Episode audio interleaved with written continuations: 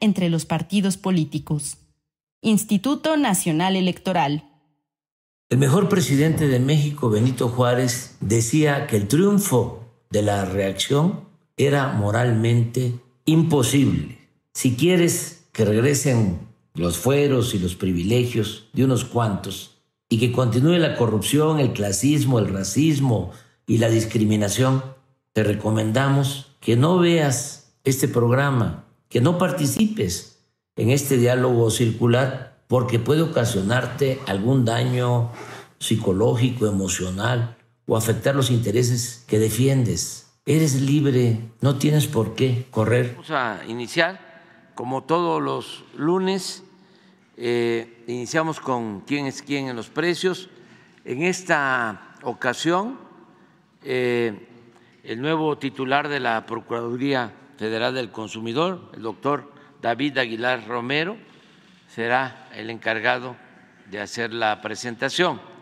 Luego vamos a eh, informar sobre el avance del tren Maya y posteriormente vamos a eh, ser testigos de la entrega de la presidencia de la CONAGO del gobernador de Oaxaca, Salomón Jara, al gobernador de Yucatán. Eh, eh, el gobernador de Oaxaca va a entregar al gobernador de Yucatán, Mauricio Vila, eh, la CONAGO. Es una ceremonia breve pero buena, porque breve y, y bueno, doblemente bueno. es muy importante porque es la representación de los gobernadores del país.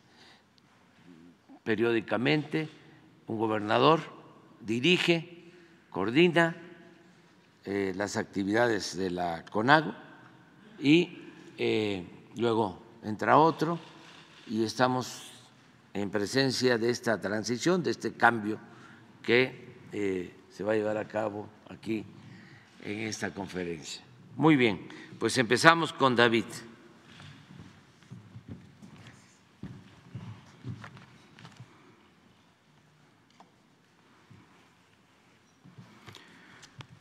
Muy buenos días a todas y a todos, gobernadores.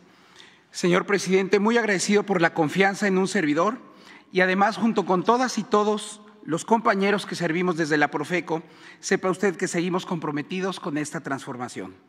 Y como ya es costumbre, iniciamos con el quién es quién en los precios de las gasolinas del 25 de septiembre al 1 de octubre.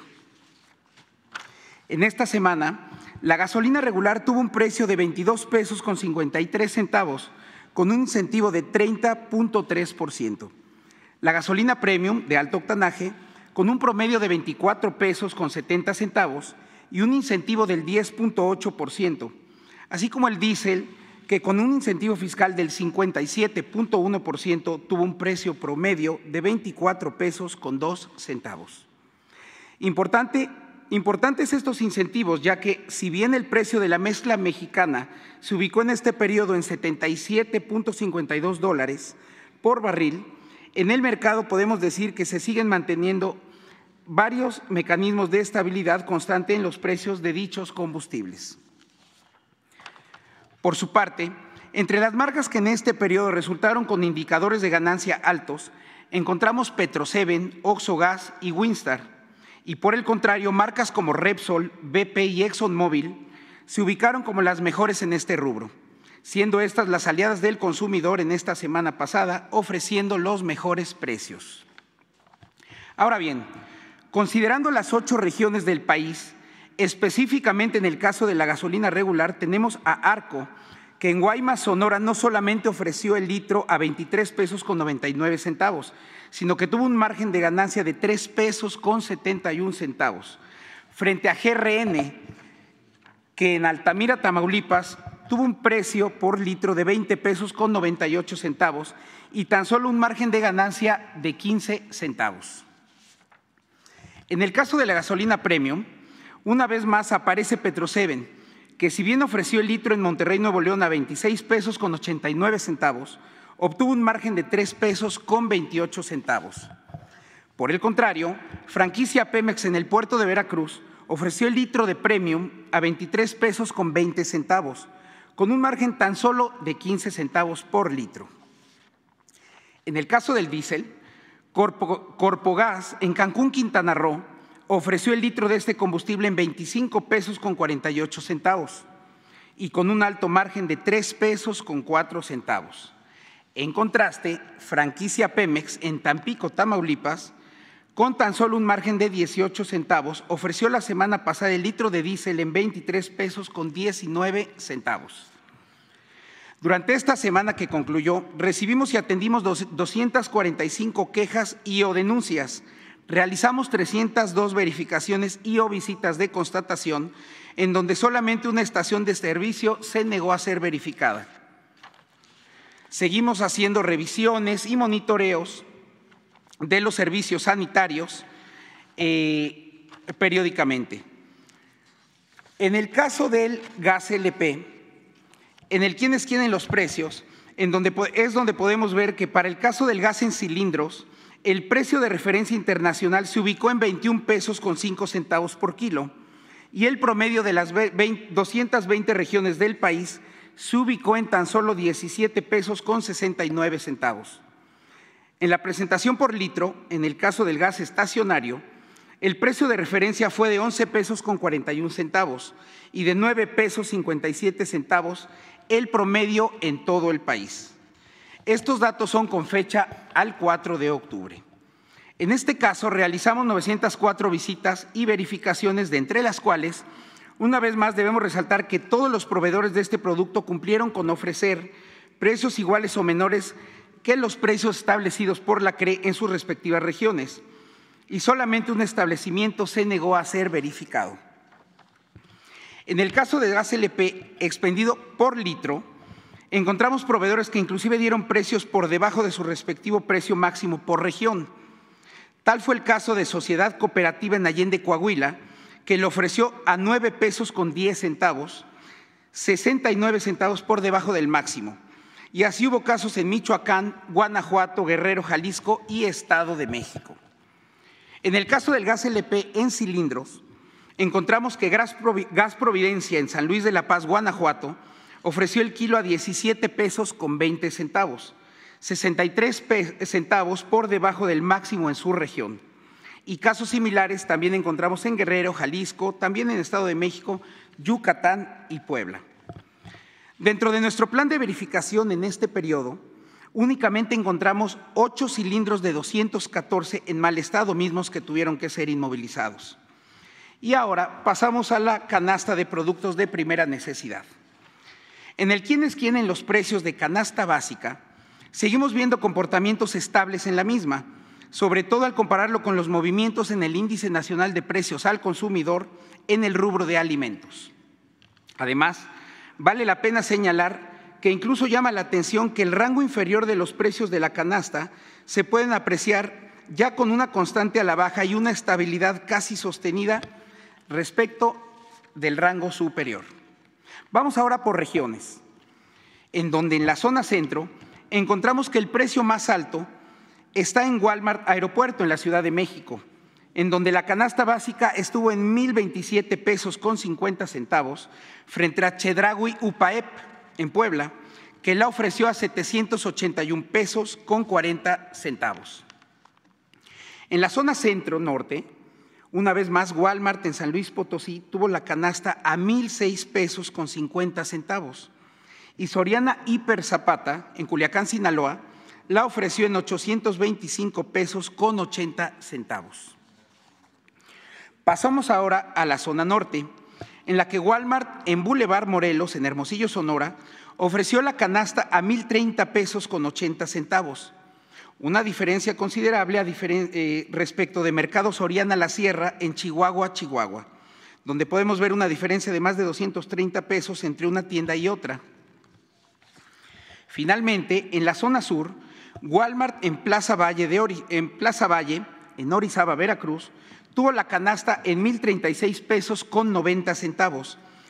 Y en el puerto de Veracruz fue Chedraui Centro quien con un precio de 775 pesos con 40 centavos tuvo el precio más bajo en esta zona. Y el día de hoy toca remesas. Empezamos con el quién es quién en el envío de dinero.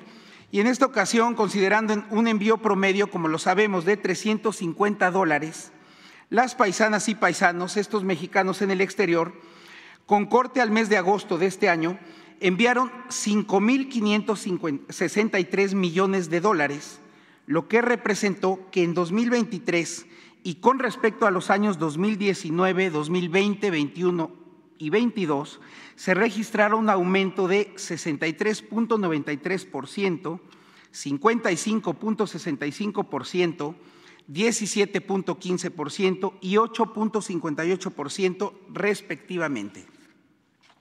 Nunca dejará de ser importante recordarle a nuestros connacionales que son dos puntos los importantes en los que se, debe fijar se deben fijar al momento de hacer sus envíos. El tipo de cambio que tiene el proveedor del servicio, así como si hay o no comisión al realizarlo, para que tomen una mejor decisión. En cuanto a los envíos realizados en efectivo, Pagafón Smart Pay proporcionó 6.128 pesos con 10 centavos por un envío de 350 dólares, frente a MoneyGram, que resultó la peor, única, pues únicamente proporcionó 5.944 pesos con 49 centavos, tomando en cuenta un tipo cambiario de 17 pesos con 28 centavos por dólar.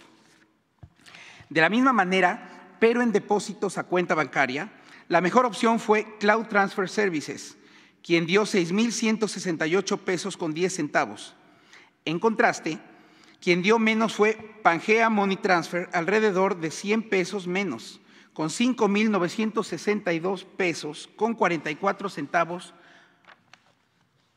por 350 dólares de envío. En el caso de los pagadores, aquí dentro de nuestro país, Telecom sigue manteniéndose como una mejor opción, dada la presencia y cobertura con la que cuenta. Está dentro de las mejores también junto con OXO, que además tiene un horario más amplio, y nunca hay que descartar Electra, que sigue ofreciendo además un seguro contra robo. Por hoy es todo y muchísimas gracias a todos. Muchas gracias, señor presidente.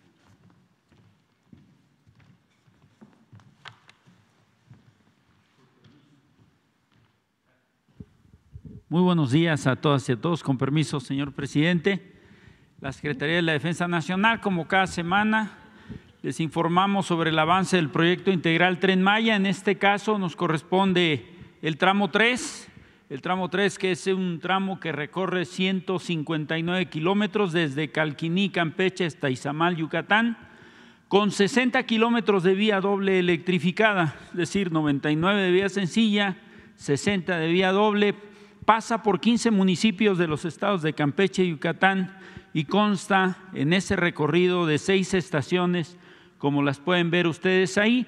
Eh, esta infraestructura ferroviaria beneficiará aproximadamente a 1.300.000 habitantes de esos municipios que acabo de mencionar, de, de Campeche y Yucatán. Y es importante que ustedes sepan que ahí mismo también se construye una base de mantenimiento para las vías en Estación Tella y una cochera para el resguardo de los trenes en el mismo lugar. Como parte importante de este proyecto, tengo que decirles también que el proyecto considera la construcción de instalaciones para el transporte de mercancías, para el transporte de carga. Es muy importante la conexión con el puerto de Progreso. A partir del Centro de Operaciones Ferroviarias en Pochilá, que es la primera instalación que construiremos precisamente como parte de la carga, para distribuir a través de un viaducto ferroviario, un libramiento ferroviario que cruza hasta Progreso y que va a conectar al Polo Tecnológico del Bienestar. Ahí se construirá también una terminal multimodal de transporte de carga y unas cargaderas que van a reforzar las capacidades de la terminal de almacenamiento y distribución de petróleos mexicanos que nos va a permitir transportar combustible a través del tren Maya. En la siguiente lámina, por favor.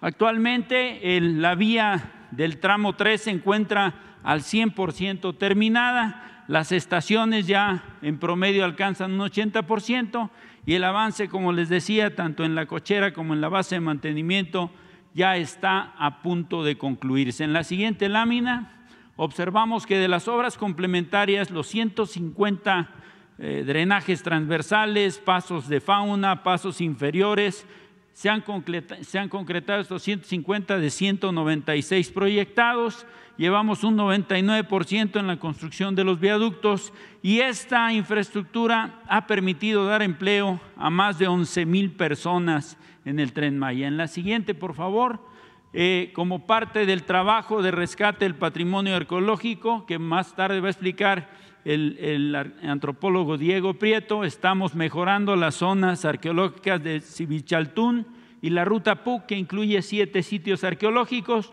dos CADMIS y la Secretaría de la Defensa Nacional construye el Hotel de Nuevo Uxmal. En la siguiente, por favor.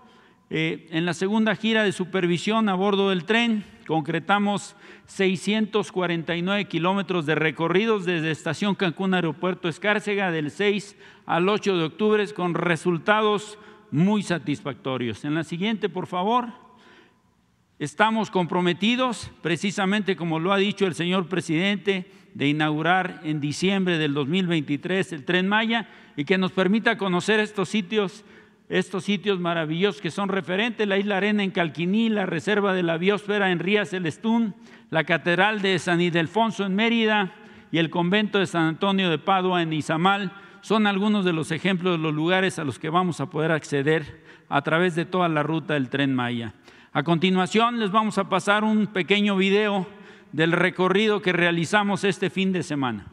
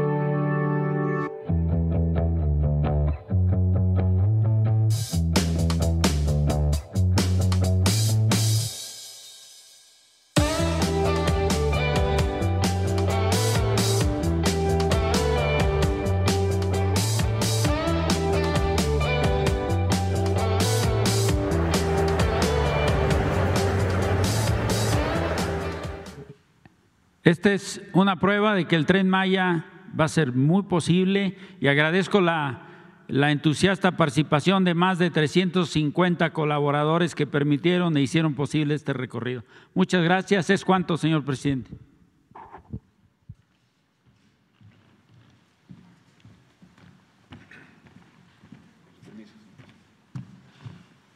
Muy buenos días a todos y a todas. En esta ocasión, eh, nos corresponde informar sobre los avances del tramo 3 del Tren Maya, como bien decía eh, el general Águila, eh, que corresponde de Calquiní hasta Izamal. Esta obra está a cargo, este, este tramo está a cargo de Grupo Indi y de Grupo ASBI. Eh, en, cuanto en cuanto al tramo 3, en cuanto al avance de estructuras, prácticamente están 100% terminadas, como igual lo informaba el general Águila. Los pasos generales están 100% terminados, así como las obras de drenaje. Los pasos vehiculares se encuentran al 98% y se encuentran todavía en proceso 10 pasos vehiculares que permitirán el, flujo perfecto del, tren.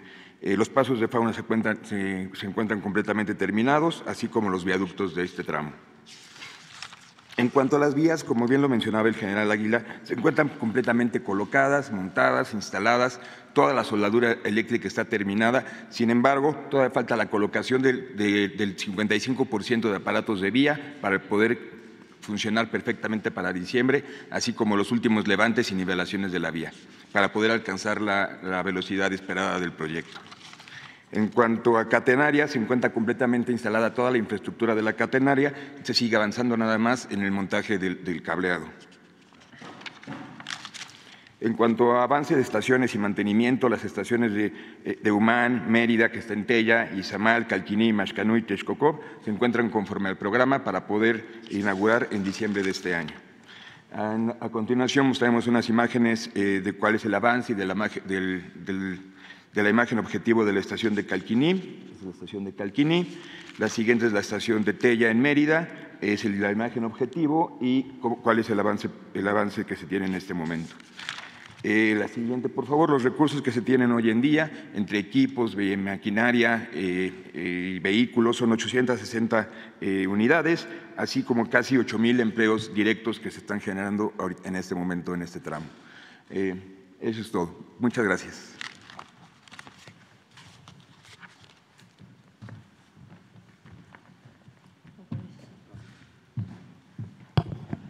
Muy buenos días a todos y a todas.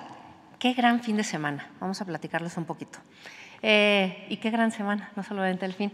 Empezamos con actividades previas para la planeación del recorrido y se continúa con la capacitación a los conductores, especialmente liderada por Sedena, a quien agradecemos mucho el apoyo y que además los ha mandado a prepararse eh, fuera internacionalmente. El conductor que que nos llevaba en el primer tramo, había manejado un tren hasta más de 300 kilómetros. La preparación está siendo muy intensiva y ahora el tema es también que, se, que entiendan a la perfección este tren, ¿no? cómo manejarlo, cómo cuidarlo, en qué, qué, cosas hay que tomar en cuenta, porque al final de cuentas es un funcionamiento muy similar, pero dónde está cada cosa. Eh, después continuamos y decidimos hacer un recorrido previo a la supervisión, una pre-pre-supervisión que se realizó el lunes 2 y martes 3 de octubre y en donde se recorrió prácticamente toda esta ruta y con un resultado muy bueno y muy satisfactorio porque nos dejó ver dónde había puntos que necesitábamos corregir en la vía, en algún paso, donde podía faltar algo de confinamiento eh, y también el tren entenderse cada vez más con la vía y con cada una de las condiciones en los distintos, en los distintos tramos. Y con esto pudimos tener mucha claridad sobre el itinerario para el siguiente, el siguiente, la siguiente lámina, que ya es el dentro del programa de validación. ¿Qué fue lo que hicimos? Bueno, pues continuar con, con las pruebas, en este caso del tren 1, donde se alcanzaron velocidades promedio de 80, un poquito más de 80 kilómetros por hora. En algunos momentos se bajó la velocidad cuando había pasos a nivel, que podía haber gente, o cuando se quería revisar alguna condición particular en algún aparato de vía. Pero ya se alcanzan velocidades más altas y ahora el compromiso es para el siguiente recorrido tener todavía mayores velocidades, ¿no? siempre tomando en cuenta como foco central la seguridad. Eh, se recorrieron más de 600 kilómetros, como bien lo decía el general Águila, y entre un recorrido y otro más de 1.800, siguiendo con el compromiso de tener 15 mil kilómetros de prueba en este tren. Si recuerdan, hay eh, pruebas eh, serie, pruebas tipo. En este caso son pruebas tipo, donde necesitamos 15 mil kilómetros de marcha eh, del tren en distintas condiciones. Nos llovió también, entonces, bueno, también pudimos comprobar la fijación del tren, el freno del tren, las ruedas, cosa que nos ayudó muchísimo. Eh, tuvimos muchas condiciones. La que sigue, por favor.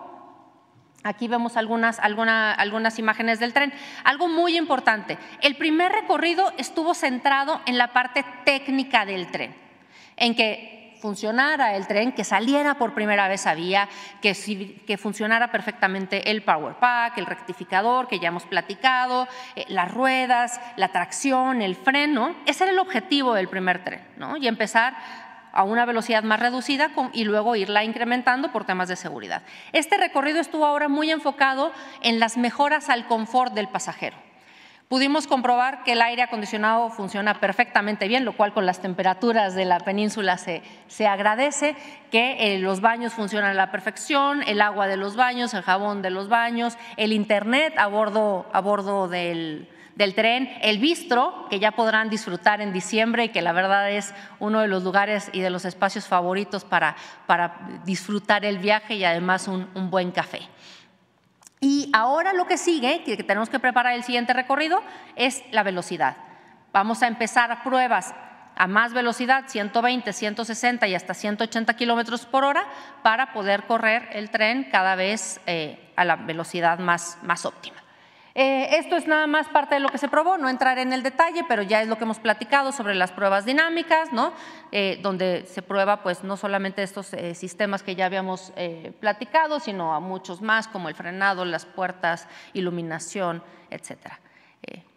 pues este tren para México, hecho en México, sigue siendo el jaguar rodante que está recorriendo ya las vías de nuestro país, dándonos una de las mejores experiencias de nuestra vida. Muchas gracias. Gracias, señor. Gracias.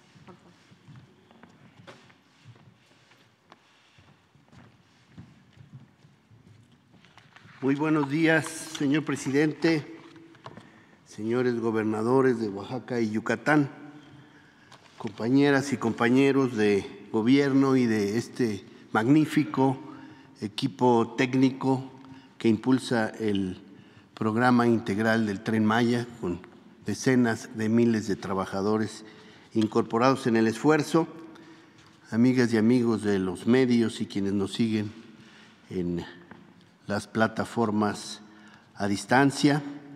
El tren, como ven ustedes, está corriendo cada vez más, cada vez mejor y junto con él esta inmensa investigación que desarrolla el INA con el apoyo de la Secretaría de Cultura y del Gobierno de México en el área maya mesoamericana, fundada en las tareas del salvamento arqueológico y, como saben ustedes también, el programa de mejoramiento de zonas arqueológicas Promesa.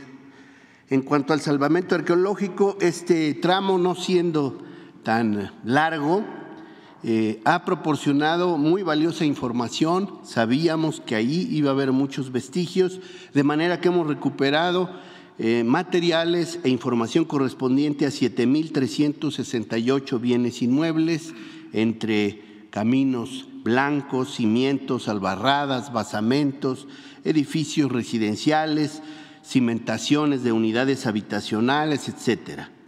376 bienes muebles relativamente íntegros, una interesante cantidad de vasijas, de platos, de figurillas, pero también de metates y de instrumentos de piedra olítica. 392 fragmentos cerámicos que son muy importantes como información de marcajes de tiempos, estilos, intercambios comerciales o flujos migratorios. 55 entierros, la mayor parte de ellos con ofrenda, y 201 rasgos naturales asociados a la presencia de grupos humanos. El salvamento sigue ahora sobre todo en las tareas de laboratorio y tenemos para este tramo un laboratorio muy bien montado en el Ateneo Peninsular en el centro de la ciudad de Mérida. Por otro lado, eh, las tareas de salvamento, ya lo dijo el del programa de mejoramiento de zonas arqueológicas, ya lo dijo el general Águila, se concentran en la ruta PUC y en Civil Chaltún. Si pasamos a la siguiente, la ruta PUC son siete sitios, tenemos eh, tareas en Oshkintok, donde hemos terminado las labores de investigación y conservación y vamos avanzando en la señalética y la infraestructura. La que sigue es Uxmal. Al final hablaremos de la interesante reunión, encuentro que tuvimos en Uxmal con todos los trabajadores que están incluidos en el Promesa. Llevamos ahí también ya eh, avances eh, importantes en la señalética. Vamos a iniciar el CADBI y hemos concluido la investigación y conservación de estructuras en esta zona patrimonio de la humanidad.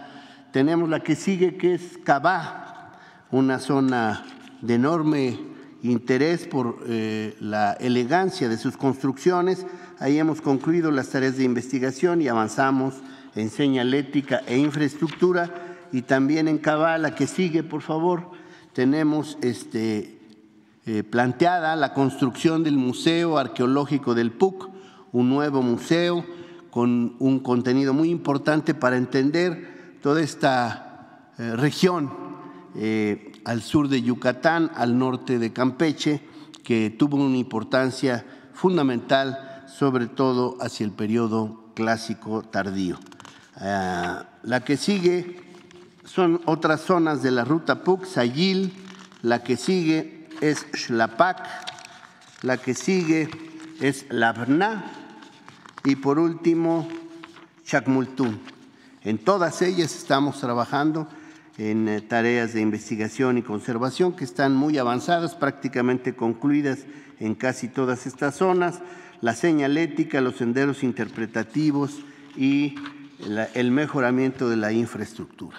La otra es la zona de Civichaltún, que eh, también eh, va muy avanzada en términos de investigación y conservación, y la que sigue nos muestra que en Civichaltún vamos a tener un centro de atención y visitantes y la que sigue nos da muestra de los avances en el nuevo museo. Había uno que ahora se va a reestructurar completamente, el nuevo museo en Civichaltún, Yucatán. Y por último, quisiera referirme em, a nombre de todas y todos los profesionistas y trabajadores que estamos integrados en el programa de mejoramiento arqueológico a la gran oportunidad de poder dar cuenta de estas tareas en esta reunión que tuvimos en Uxmal, una reunión muy emotiva y muy significativa para el Instituto Nacional de Antropología e Historia, porque pudimos, por un lado, refrendar el compromiso de Lina en la recuperación y e investigación de la memoria, el patrimonio, la diversidad y la profundidad histórica y cultural de la gran nación maya mexicana. Y por otro lado también eh, reconocer el compromiso del presidente para que el proyecto integral del tren Maya se haga cargo del cuidado y recuperación del patrimonio cultural, del patrimonio natural y del beneficio de las comunidades que se encuentran en el entorno. Muchas gracias.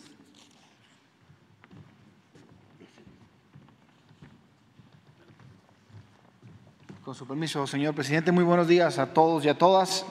La Dirección General de Ingenieros de la Secretaría de la Defensa Nacional ejecuta en la península de Yucatán, en lo que corresponde al tramo 3 del tren Maya que va de Calquinía y Samal, varias obras.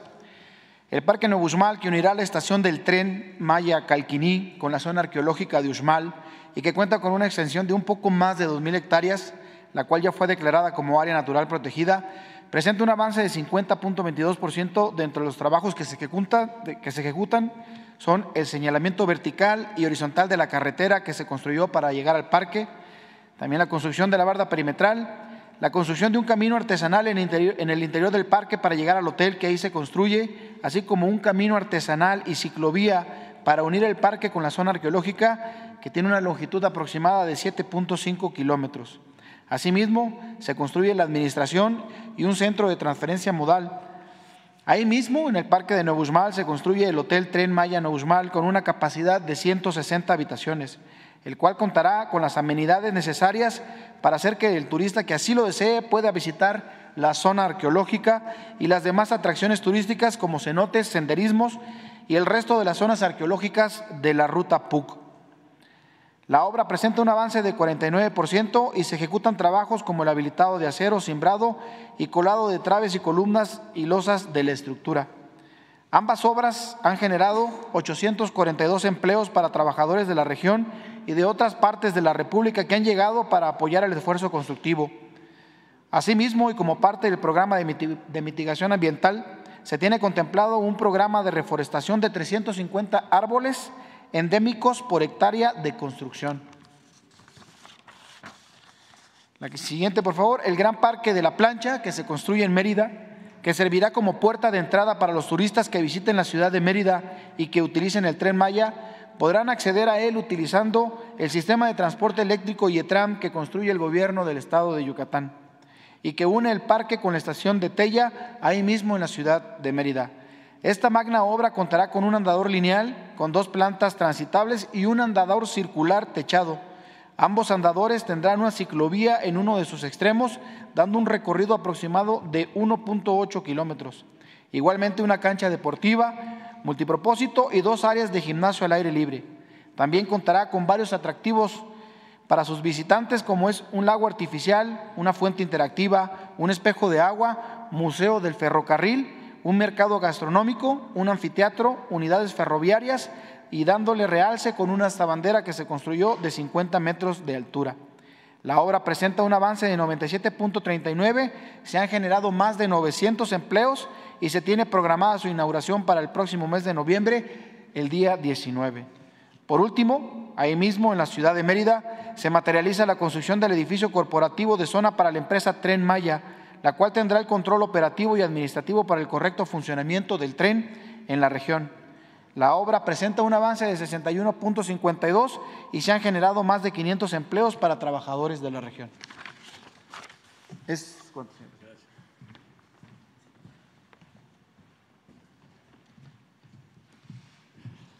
Con su permiso, señor presidente, muy buenos días para reportar el avance de los proyectos que estamos realizando en conjunto entre el Gobierno de Yucatán y el Gobierno federal. Eh, siguiente, por favor. Eh, lo primero, señor presidente, platicamos en la reunión de ayer domingo ahí con el secretario de Marina y usted para iniciar ya los trabajos de la ampliación del puerto de Progreso. Queremos iniciar estos trabajos ya a finales de año. Como ustedes saben, lo que pretendemos es que el puerto de Progreso se convierta con una nueva frontera con los Estados Unidos y para eso vamos a aumentar el calado del canal de navegación y por supuesto también el, el ancho y la construcción de 40 hectáreas sobre el mar para eh, llegar a 72 hectáreas y que se puedan tener más diversidad de opciones en el puerto de Progreso. Siguiente, por favor. Eh, el avance de las dos plantas de ciclo combinado que se construyen en Yucatán, uno la Mérida 4 y la otra la Valladolid 1. Ya la planta de Mérida se encuentra en un avance del 65% y la de Valladolid al 60% y se espera que se pongan en funcionamiento el próximo año. Siguiente, por favor el proyecto de la ampliación del ducto de gas natural de Mayacán, que nos va a permitir pasar de tener una capacidad de recibir 250 millones de pies cúbicos diarios a 520 millones de pies cúbicos diarios y que también ya se encuentran muy avanzadas las negociaciones del contrato con CFE. Siguiente, por favor. El tren Maya, que yo coincido con Maite, la verdad es que fue un gran fin de semana. Tuvimos la oportunidad de estar visitando Yucatán el viernes y el sábado. La verdad es que el tren está muy cómodo, está muy bonito y la verdad es que nosotros convencidos en Yucatán, señor presidente, de que el tren Maya es un medio de transporte rápido y eficiente que nos va a permitir traer parte de los millones de turistas que llegan a Cancún y la Riviera Maya, pero también un componente muy importante que es el componente de carga que nos va a permitir esta conexión del tren Maya con el, proyecto del tren transísmico y que nos abre a los estados del sureste del país una puerta con Asia y con el Pacífico que nos permitirá ser mucho más competitivos. Siguiente, por favor.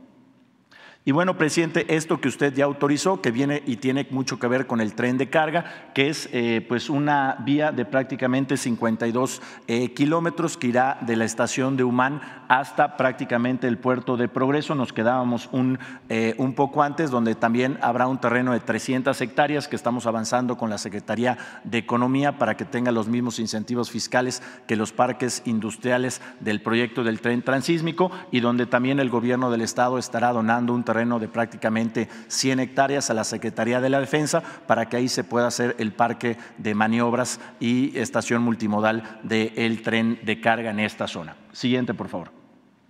El Gran Parque de la Plancha, que ya lo comentaba el coronel Blas, estamos muy contentos, señor presidente, porque ya estaremos junto con usted inaugurando este importante proyecto, este parque de 22 hectáreas a tres cuadras del Paseo de Montejo, que estaremos inaugurando el 19 de noviembre con su presencia. Siguiente, por favor.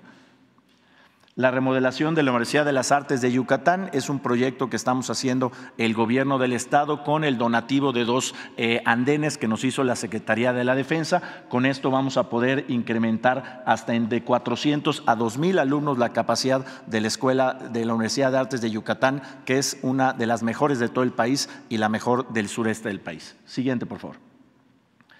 El Vaivén, que es nuestro nuevo sistema de transporte con su vertiente del Yetram, que es un vehículo que tiene todas las bondades de un tranvía, pero toda la flexibilidad de un autobús. Vamos a estar eh, uniendo tres municipios de la zona metropolitana, con Mérida, Humán y Canacín. Y en ese sentido, presidente, esta ruta va a unir 137 colonias, 30 centros educativos, dos estaciones del Tren Maya, el Parque de la Plancha y otros 20 sitios turísticos. Van a ser 32 unidades y como les vamos a mencionar en un momento, tenemos las primeras cinco que ya se embarcaron de Vigo, España y que ya están rumbo a Yucatán. Siguiente, por favor. Estas son la inversión y cómo lo estamos dividiendo entre gobierno del Estado, gobierno federal y la iniciativa privada. Son eh, tres rutas, señor presidente, si me ayudan allá con unos clics. Es del centro de la ciudad de Mérida, que pasa por eh, la plancha y que llega hasta la Facultad de Ingeniería de la Universidad Autónoma de Yucatán. Luego la ruta de la plancha a Canacín con un enlace con la estación del Tren Maya y luego del centro a Humán y también con un enlace a la estación del Tren Maya. Y a continuación, presidente, le quiero mostrar un video de un minuto de cómo van los avances de esta obra. Avanzamos con los trabajos del YETRAM en la ruta que conectará de manera directa a Mérida con la estación del Tren Maya en Tella. El tramo que va desde el Gran Parque de la Plancha hasta el periférico de Mérida ya tiene un avance general del 99%. En estos trabajos se incluye señalética alta y baja, registros boca tormenta, semaforización y cámaras, paisajismo, rampa de paradero, cimentación de paraderos, perforación de pozos. En Canacín, avanzamos en la ruta que conectará a la estación del Tren Maya. Ya tiene un avance general del 92%. En estos trabajos se incluye guarniciones, banquetas, señalamientos. Ya se tiene un avance general del 98% en los trabajos de señalética y pintura del tramo que conectará el YETRAM directamente a la estación del Tren Maya en Tella. Los trabajos en la estación del YETRAM, ubicado en la plancha, ya tiene un avance general del 50%. Estos trabajos incluyen firme de concreto de 10 centímetros de espesor, instalación eléctrica, instalación sanitaria, instalación sistema contra incendios, instalación sistema de riego, instalación de agua tratada. La unidad de prueba del YETRAM recorrió el tramo que va de la plancha a Canacín. Esta nueva ruta es de concreto hidráulico, bajo en carbono que reduce las emisiones. Las primeras unidades YETRAM de la línea de producción exclusiva para nuestro estado ya salieron de Vigo, España y llegarán a México a finales de octubre para continuar su rumbo a Yucatán, donde se integrarán a nuestra nueva ruta del sistema de transporte va y ven. Con estas acciones estamos mejorando la movilidad en el sureste y conectando a Mérida con vialidades e infraestructura innovadora para Yucatán.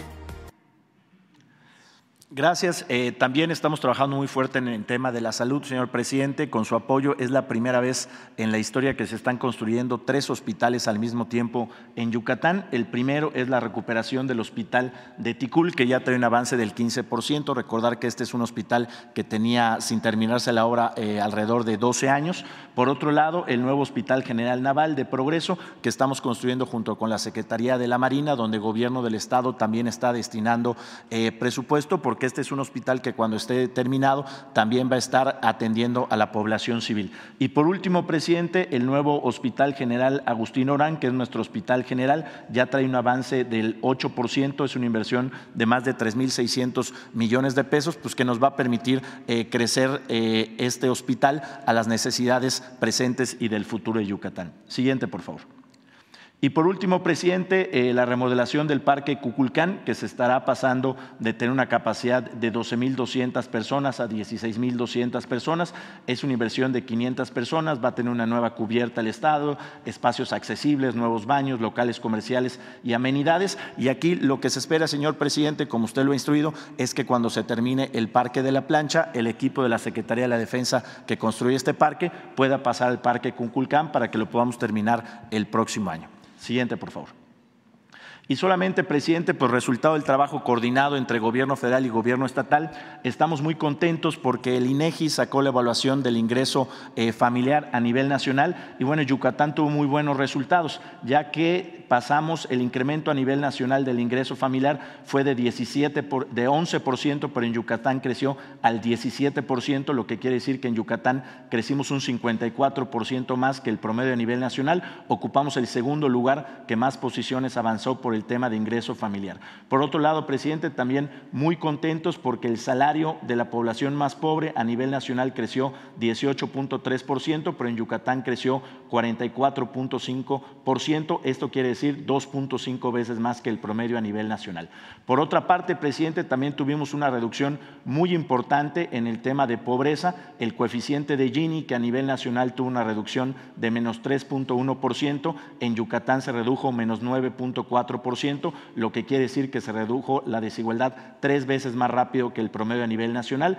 Y en el tema de la población con preocupación de que la comida se acabe, andábamos en 52.3% y tuvimos una reducción de 17 puntos para llegar al 35.3%. Siguiente, por favor. Y en la reciente evaluación de pobreza de Coneval, también muy buenos resultados, señor presidente, porque gracias al trabajo coordinado, en los últimos dos años logramos sacar 236 mil personas de la pobreza. Esto es el 10% de la población total de Yucatán y somos el segundo estado con mayor reducción de porcentaje en este tema. Se redujo 49.6% comparado con el nivel nacional que fue menos 15.7%. Por otro lado, también, presidente, tenemos el nivel más bajo de nuestra historia en el tema de carencia de seguridad social. Tuvimos una disminución de menos 5.8%, eh, que fue mejor que la del promedio a nivel nacional de menos 1.9%. Y el otro, presidente, nivel más bajo de rezago educativo, tuvimos una reducción de menos 1.4%. Y en el tema de acceso a alimentación, tuvimos una disminución de menos 36.3%, cifra que fue superior a la de menos 17.9% a nivel nacional. Esto, presidente, pues queremos agradecer el trabajo coordinado con su gobierno y de nuevo, pues eh, reiterar, y creo que con estos resultados se ve que cuando se trabaja de manera coordinada, dialogando, coordinándonos cada quien en el ámbito de sus responsabilidades, pues se logran muy buenos resultados. La disposición del gobierno de Yucatán, señor presidente, de seguir trabajando de manera coordinada hasta el último día de nuestras administraciones. Muchas gracias.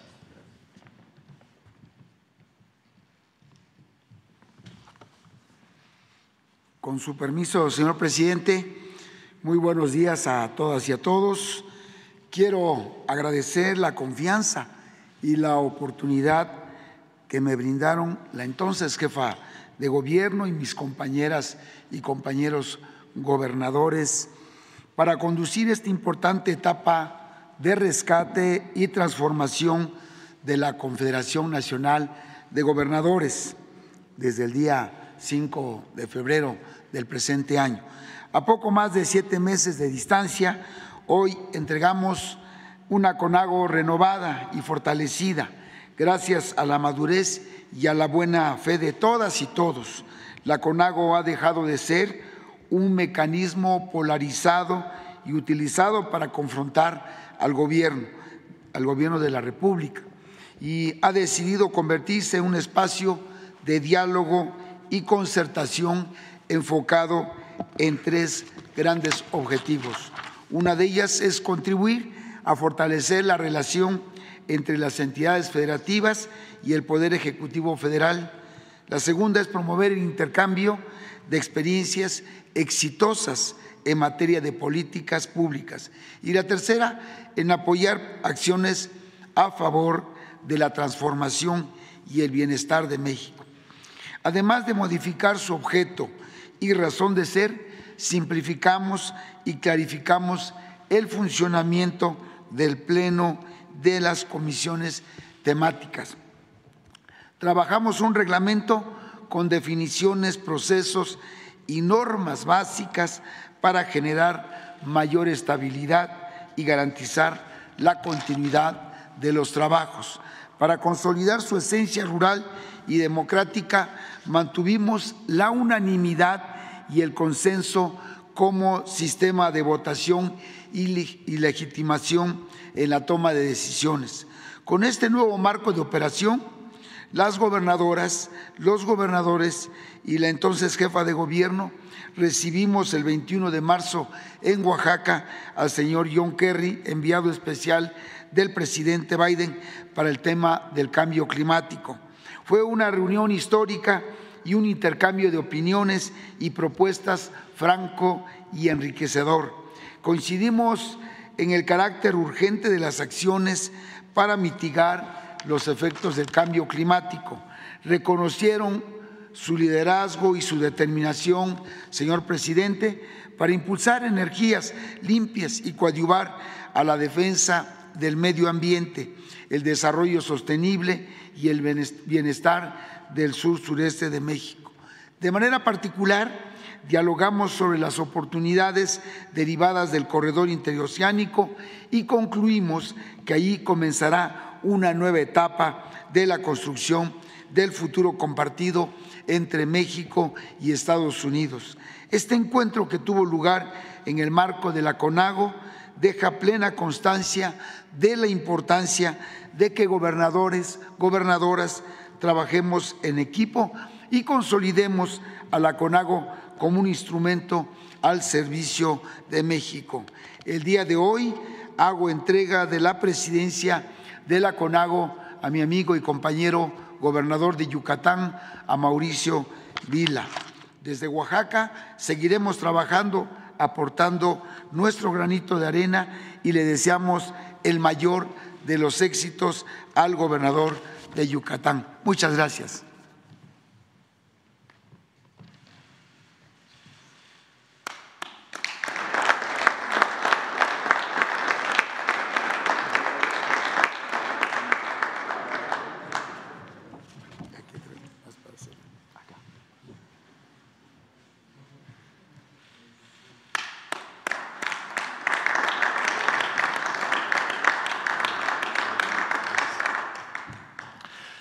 Muy buenos días de nueva cuenta. Primero que nada, quiero agradecerle al presidente de la República, el licenciado Andrés Manuel López Obrador, que nos permita este espacio para hacer el cambio de estafeta de la CONAGO. Y quiero reconocer el trabajo que realizó el gobernador de Oaxaca, Salomón Jara Cruz, al frente de esta Confederación Nacional de Gobernadores. Durante su gestión, la CONAGO fue un espacio de diálogo y colaboración entre los gobernadores que integramos este organismo, permitiéndonos intercambiar experiencias y estrategias para trabajar y responder a las necesidades de nuestra gente.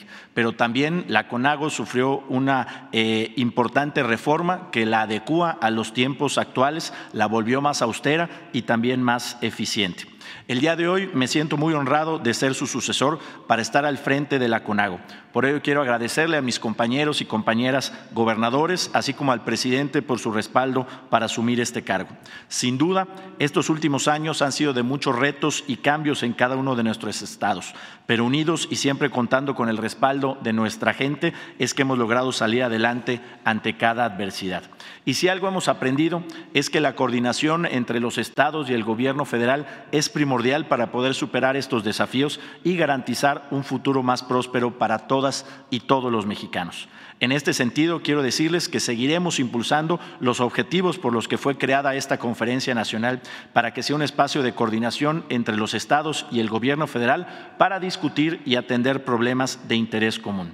Pues la verdadera transformación de México se logra a través de la coordinación efectiva, la suma de voluntades y una visión a largo plazo que nos guíe. Necesitamos planear y compartir metas a futuro, por lo cual la mejor forma en la que vamos a lograr esto será mediante el trabajo en conjunto. Creo que el diálogo es la expresión de la política y que es el respeto por nuestras diferencias es esencial para fortalecer nuestra democracia pues el objetivo principal de las y los que somos gobernantes y por lo que fuimos elegidos es para dar resultados concretos a nuestra gente. En este periodo que me va a tocar presidir la CONAGO, nuestras prioridades en la agenda van a ser, como siempre, la cooperación y coordinación impulsar, e impulsar el trabajo en las distintas comisiones de esta coordinación. Juntas y juntos abordaremos cada uno de los temas que más le interesan a los estados y regiones, buscando siempre cómo aportar y sumarnos a resolver sus problemáticas y alcanzar sus metas. Por otra parte, no hay que dejar de lado que muchos de los compañeros gobernadores nos encontramos en el cierre de nuestras administraciones y que es de vital importancia que nuestros proyectos y nuestras acciones se encuentren en una lógica de coordinación ya que muchos de los proyectos que estamos haciendo en nuestros estados, en coordinación con el gobierno federal, serán la base de lo que le permitirá a México ser un país más productivo y más próspero. Por ello, en la CONAGO seguiremos trabajando con la visión de consolidar las distintas regiones de México por sus vocaciones productivas y mediante la coordinación entre los estados para poder impulsar nuevos proyectos pues como país tenemos oportunidades comerciales y económicas que nos dan posibilidades de que el desarrollo económico también se convierta en desarrollo social. Tenemos una frontera física con los Estados Unidos y hoy en el sureste estamos consolidando una nueva frontera marítima y abriendo nuevas posibilidades comerciales con todo el mundo gracias a los proyectos que se están realizando y por ello muchos países están poniendo sus ojos en México para relocalizar sus inversiones y que con ello se generen los empleos bien pagados que necesita nuestra gente.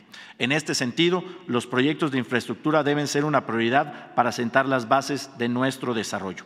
Sabemos que todo esto es un gran reto, pero no hay necesidad de hacerlo solos. Lo que siempre lo mejor siempre es ir sumando esfuerzos para ir superando todos los desafíos y retos que encontremos en el camino.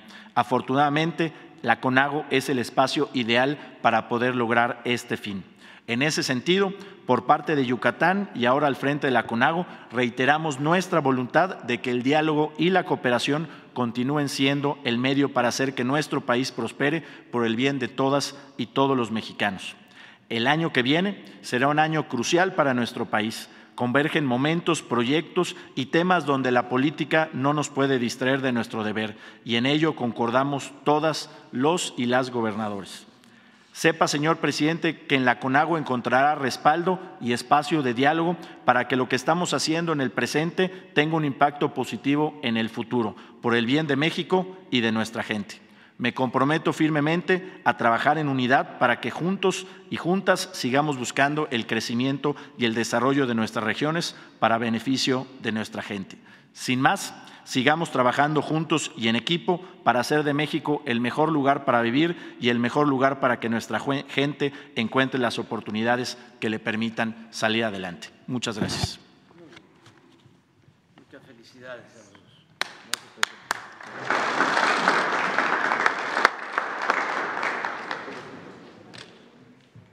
Bueno, eh, quedó pendiente. Mm, ¿Sí lista? Alonso Urrutia. Y luego vamos contigo. Buenos días, presidente. Alonso Urrutia, del periódico La Jornada. Quisiera conocer su postura acerca del conflicto en Medio Oriente. Digo, ya ayer fijó alguna posición el gobierno mexicano, pero quisiera conocer su postura personal. Pues ya se definió nuestra postura. Nosotros eh, estamos a favor de la paz, no eh, consideramos que deba utilizarse la violencia. Es eh, muy claro el mandato de nuestra Constitución en cuanto a política exterior no intervención, autodeterminación de los pueblos, cooperación para el desarrollo, solución pacífica de las controversias. Esa es nuestra postura. No queremos la guerra, no queremos la confrontación, no queremos la violencia. Sostenemos que es lo más irracional que puede haber, que puede existir, la confrontación, el uso de la fuerza y la guerra, que produce mucho sufrimiento. No queremos víctimas por las guerras, lamentamos mucho lo que está pasando por este enfrentamiento de palestinos, de israelitas. Consideramos que Naciones Unidas debe de aplicarse a fondo, no solo el Consejo de Seguridad de Naciones Unidas, porque estamos viendo que no eh, apuestan a la búsqueda de la paz, siempre bloquean cualquier iniciativa en ese sentido. yo creo que se debe de convocar a una asamblea de Naciones Unidas con la participación de todos los países miembros para eh, pronunciarse por el diálogo, por la solución pacífica y evitar la guerra con todo el daño que ocasiona. Esa es nuestra postura en cuanto a los mexicanos que se encuentran en Israel. Hoy eh, sale un avión para eh, traer a los que quieran venir a México. Están trabajando los embajadores de Palestina, de Israel.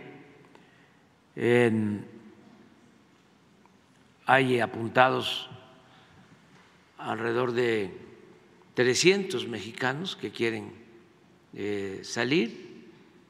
En el caso de Israel, la mayor parte de los mexicanos que están eh, lo han hecho por viajes turísticos, fundamentalmente religiosos,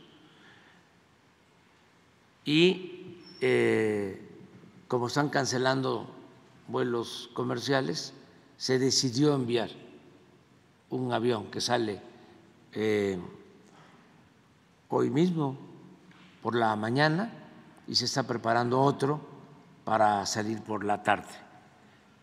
Y eh, se está buscando la protección de todos nuestros connacionales. Eh,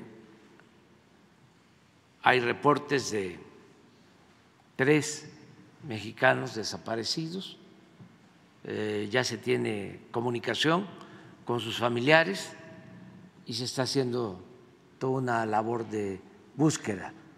Están nuestros diplomáticos actuando en la protección a mexicanos. Esa es nuestra postura. ¿Se tiene una idea de cuántos mexicanos hay en territorios palestinos? Sí hay. En general, en Israel, alrededor de cinco mil mexicanos. Presidente, más allá de lo injustificable del ataque terrorista, ¿cuál es la postura mexicana respecto a la reivindicación histórica de la causa palestina? Nosotros no queremos eh, tomar partido, porque queremos ser factor para la búsqueda de una solución pacífica.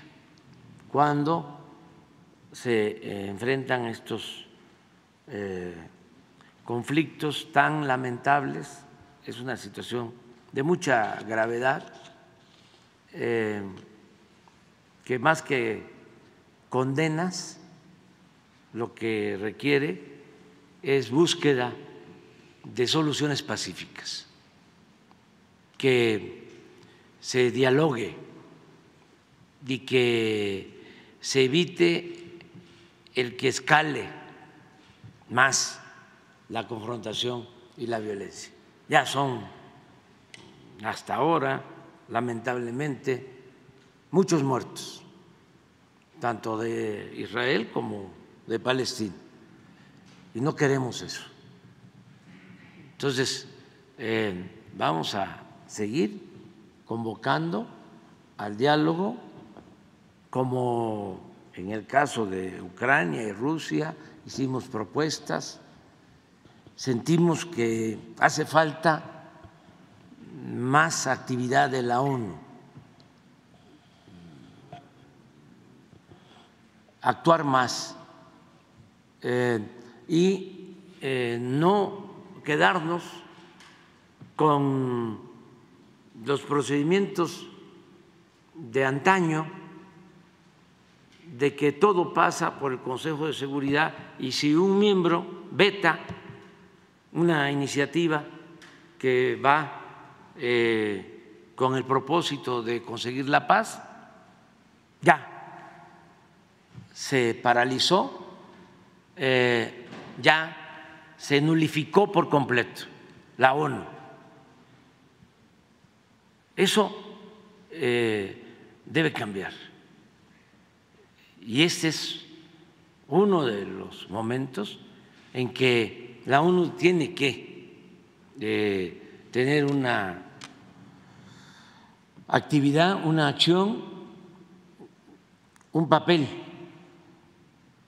eh, protagónico, porque si no, ¿quién? ¿Considera usted que se requiere una reforma a la forma de operación de la Sí, pero eh, dada la urgencia, eh, hoy deberían de estar convocando a una asamblea de todos los países miembros y buscar eh, la aprobación de una resolución que ayude a dialogar de inmediato, que lleve al diálogo de inmediato entre las partes y que no dependa solo del Consejo de Seguridad. Porque si no, no se avanza y no se hace nada. Y pasa el tiempo y continúan los enfrentamientos y continúan las pérdidas de vidas. Esa es nuestra es que en el Consejo de Seguridad el control lo tienen las potencias, ¿no? Sí, desde hace mucho tiempo, desde que se fundó la ONU, pero eso tiene que cambiar. Ya es eh, completamente obsoleto ese procedimiento. Presidente, en otro tema, ¿cuál es la situación que, que hay en, en el tránsito de unidades en la frontera con Texas, con estos nuevos filtros de supervisión que impuso el gobierno tejano?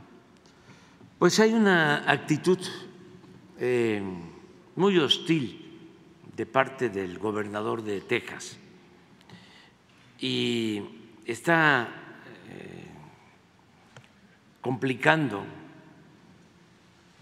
más la situación migratoria con propósitos politiqueros están eh, poniendo retenes del lado estadounidense para que eh, no haya tránsito fluido en mercancías de Estados Unidos eh, a México y de México a Estados Unidos.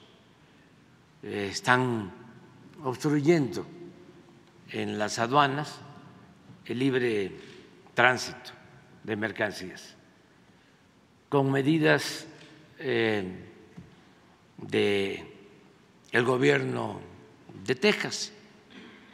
Ya eh, está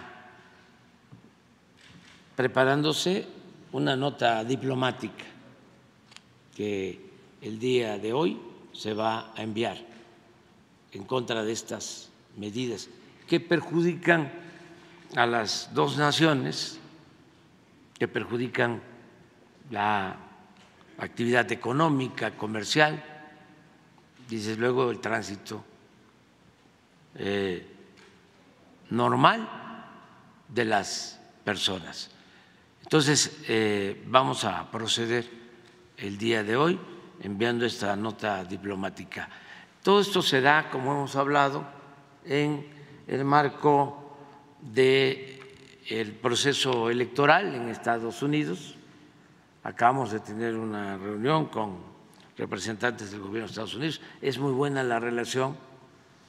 Eh, tratamos todos estos temas, pero pues hay eh, una lucha partidista por las elecciones y hay un grupo del Partido Republicano que eh, ha tomado como bandera el tema eh, migratorio, culpando a México de lo que sucede por causas que tienen que ver con la pobreza, que tienen que ver con el abandono, que tienen que ver con las políticas que también se aplican en Estados Unidos de dar más atención a la industria bélica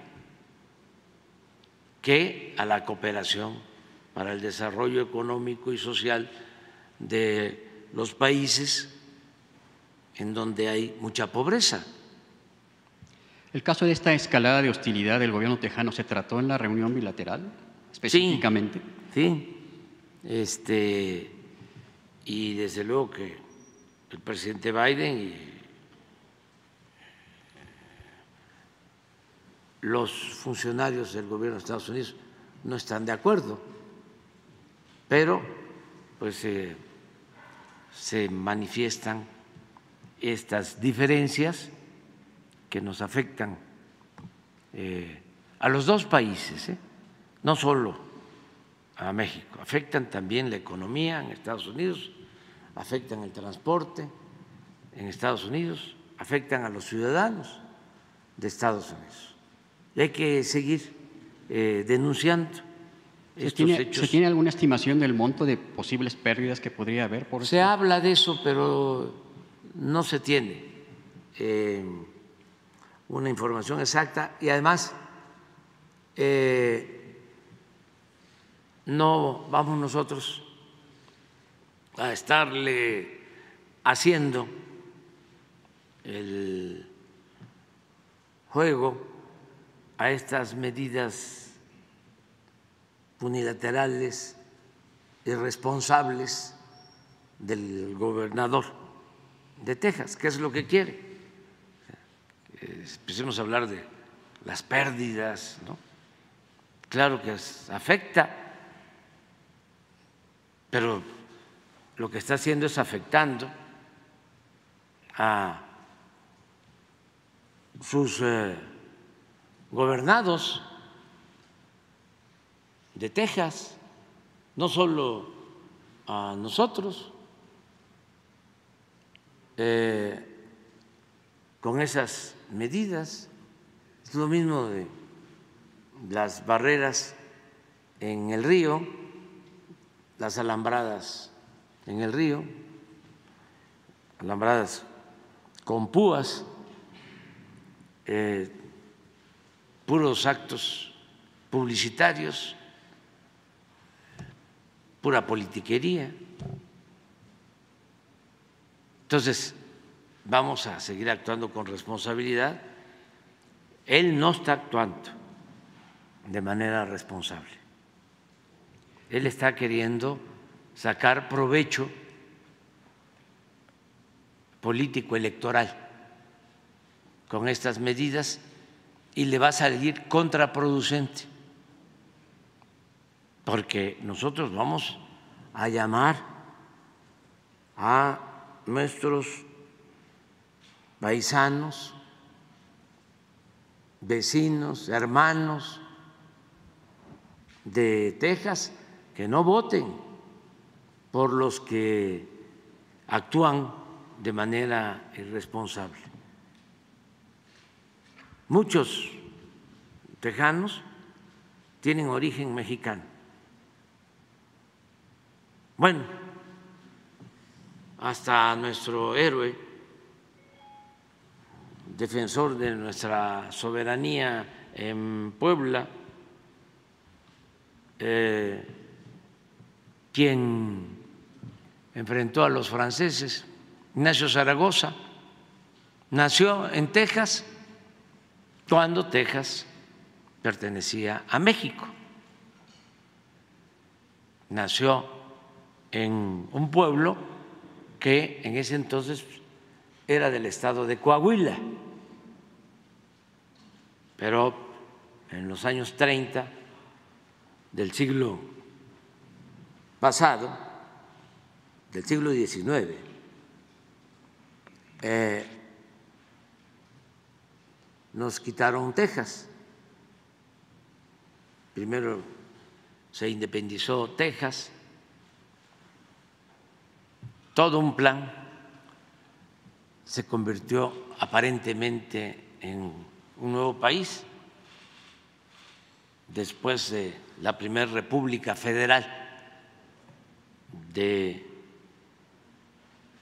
1824 a 1828, luego que llegan los conservadores, usan eso como pretexto para decir ya no hay una República Federal, por lo mismo eh, nos vamos a separar. Y al paso del tiempo ya eh, pasan a formar parte de Estados Unidos. Primero fue Texas y luego pues fue el gran zarpazo que nos quitan nueve, diez estados de la eh, actual Unión Americana. Entonces, muchos mexicanos quedaron allá. En Texas hay muchos Garza, Rodríguez, González, todos los apellidos de Tamaulipas, de Nuevo León, están allá, igual, es el, origen. Y eh, pues siempre ha habido una muy buena relación de amistad entre los pueblos. Y esto en Texas, pero también en California y en todos los estados eh, fronterizos eh, de todos los 50 estados de la Unión Americana. ¿Ya tiene fecha de la reunión bilateral con el presidente Biden, presidente? Sí, como el 14, 14 y 15 de noviembre. Vamos a estar en San Francisco con el presidente. San Francisco. ¿Había cancelado su visita a San Francisco? Sí, es que eh, tenía dos opciones. Era Washington para el día 2, 3, 4 y San Francisco. Y opté por San Francisco porque es una reunión que nos importa mucho por la relación económica comercial, es la reunión de eh, Pacífico y Asia, Asia-Pacífico, y vamos a participar. Sin importar la presencia del gobierno de la presidenta de Perú. Sí, eh, lo replanteé, no voy a estar mucho tiempo, pero eh, me invitó el presidente Biden, em, me invitó a las dos no puedo ir a las dos, este, tampoco puedo dejar de ir.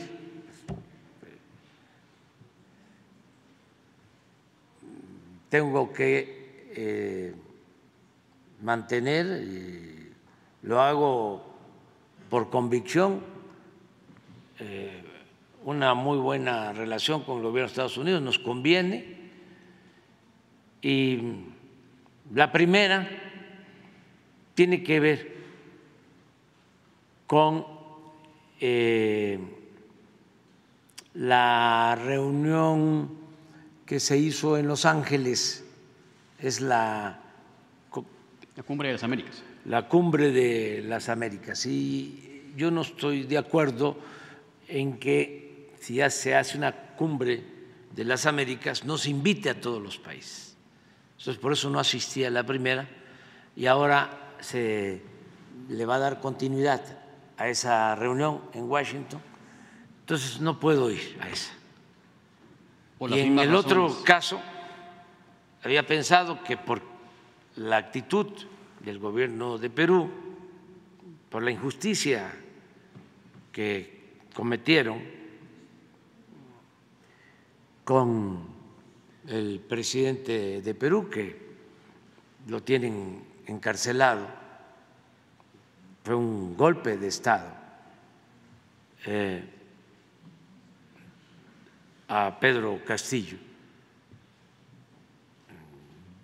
La oligarquía de Perú nunca eh, lo aceptó por ser indígena, por ser de la sierra, una actitud muy clasista, racista, muy discriminatoria.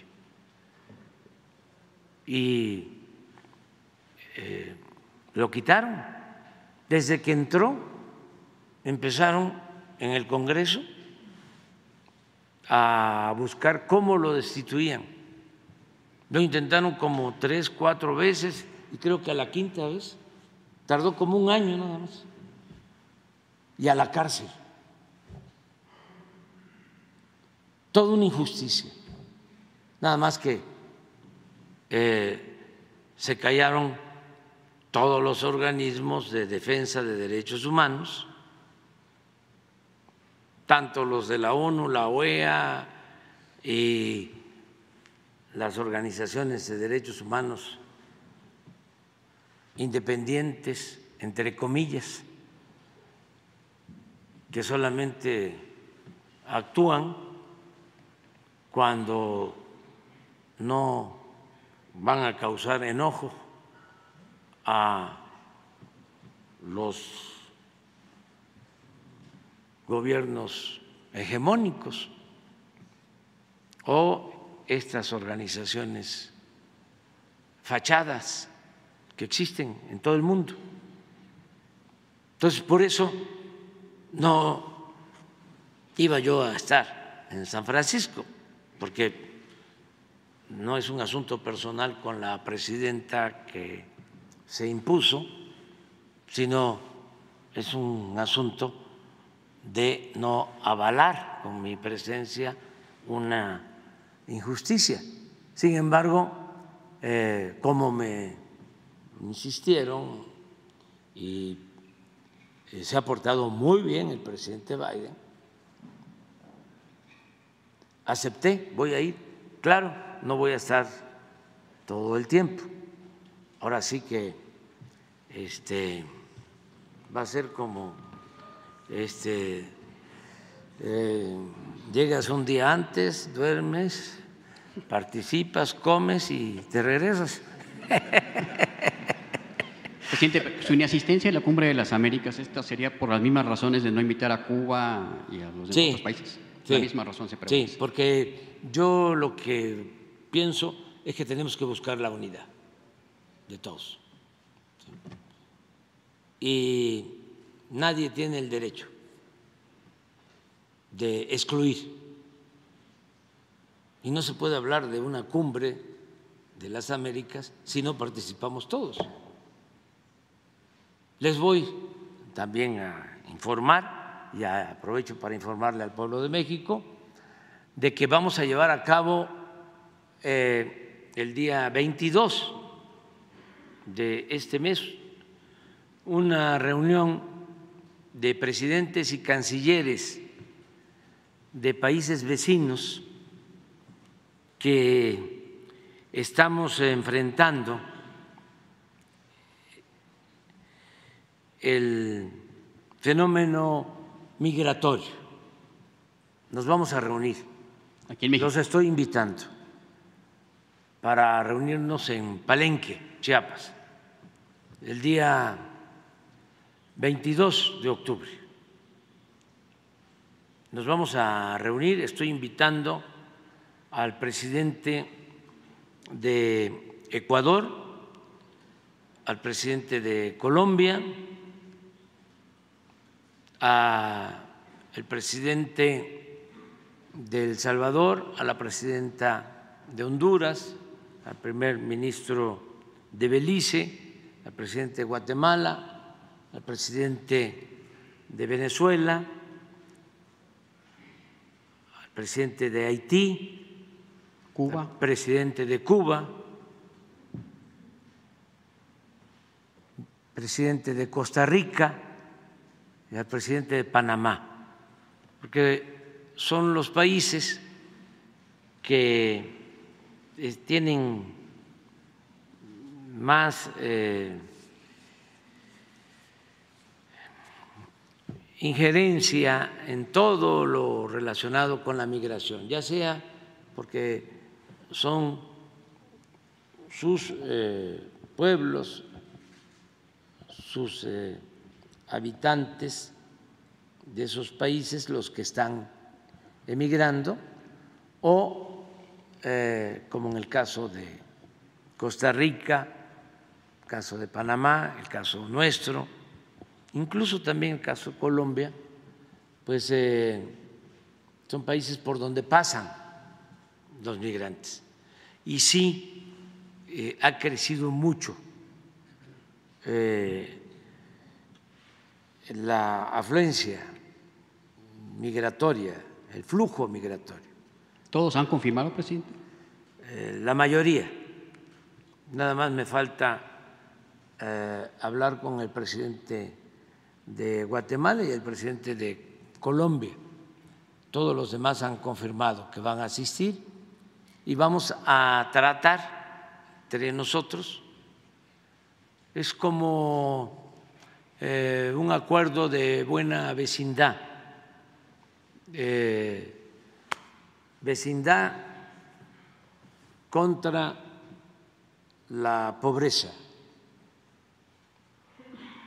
vecindad eh, por el bienestar de nuestros pueblos, para buscar que con la ayuda mutua podamos atender el problema de la migración.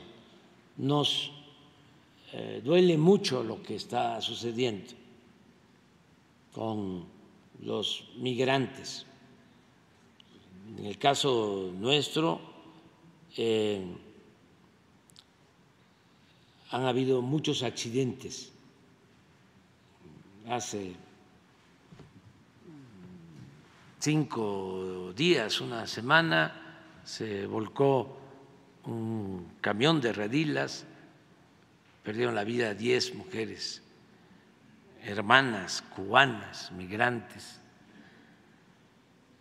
Nos duele mucho esto en Chiapas. Ahora en Oaxaca eh, también un autobús hace tres días, dos, tres días, también se volcó eh, lleno de migrantes venezolanos, cubanos, haitianos, perdieron la vida 16 eh, migrantes y están heridos y estamos atendiendo a 30 aproximadamente en eh, hospitales, centros de salud de Oaxaca, que aprovecho aquí para agradecerle al gobernador que ha estado pendiente, pero esto es constante y está creciendo.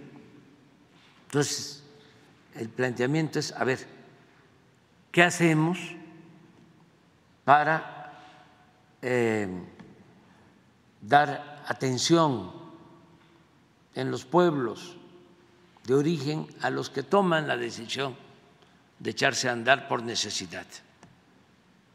¿Cómo garantizamos que haya trabajo, que haya bienestar en los pueblos de nuestros países para atemperar, para eh, reducir el flujo migratorio. No estar pensando solo en medidas coercitivas, en retenes, en muros, en militarizar las fronteras. A ver, vamos atendiendo las causas y también eh, aprovechar de que por primera vez el gobierno de Estados Unidos, aun cuando eh, todavía faltan países que se incluyan, eh, está abriendo un camino para que los que deseen llegar a Estados Unidos y hagan un trámite puedan ser aceptados. Ya han sido aceptados miles, pero que ese trámite lo puedan hacer en sus países y no correr el riesgo de pasar por el Darién, todo Centroamérica, México, con eh, el sufrimiento que esto implica. Y eh, también informarle mucho a los hermanos migrantes sobre estos riesgos de los que no hablan los traficantes de personas, que lo que hacen es cobrarles y decirles que no va a haber ningún problema y que se comprometen a dejarlos, a ponerlos del otro lado de la frontera. Pero, presidente, nuestra. más allá de la parte social de la inversión, ¿habría mm, programado impulsar acciones para enfrentar a los traficantes de personas? Sí, lo estamos haciendo. De seguridad Sí, regional. Lo estamos haciendo. Pero necesitamos este, reunirnos, atender las causas, eh, que haya más diálogo entre nosotros, eh, que podamos eh, trabajar juntos. Llevamos muy buena relación con todos los gobiernos de estos países. ¿Y por qué estos países? Porque si vemos los datos sobre migrantes, son los principales o son países por donde pasan migrantes.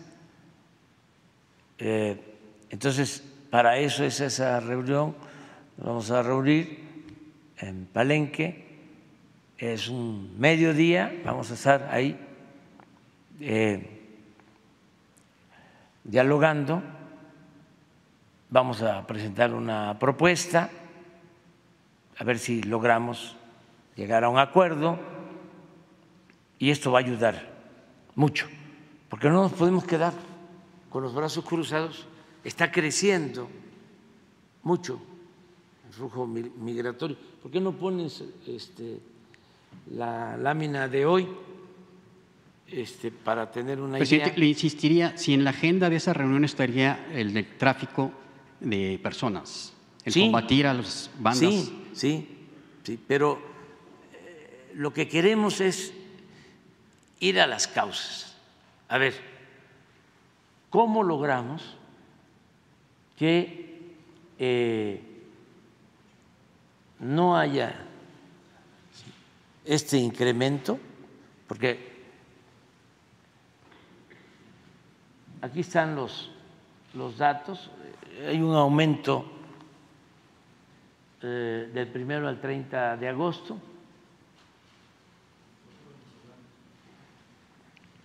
20%. eh, estos somos nosotros los mexicanos.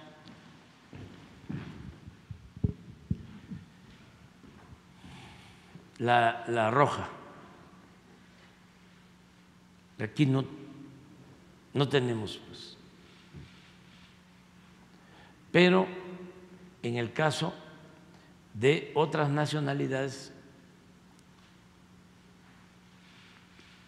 sí tenemos un crecimiento. Y ya si lo vemos por país, a ver si pones la que sí. Miren esto.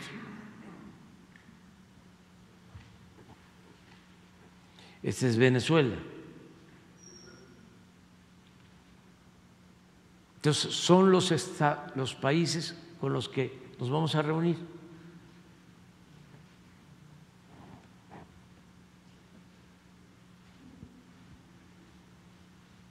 Y ese es el propósito, es Venezuela, Colombia, Ecuador, Nicaragua, Guatemala, Honduras, El Salvador,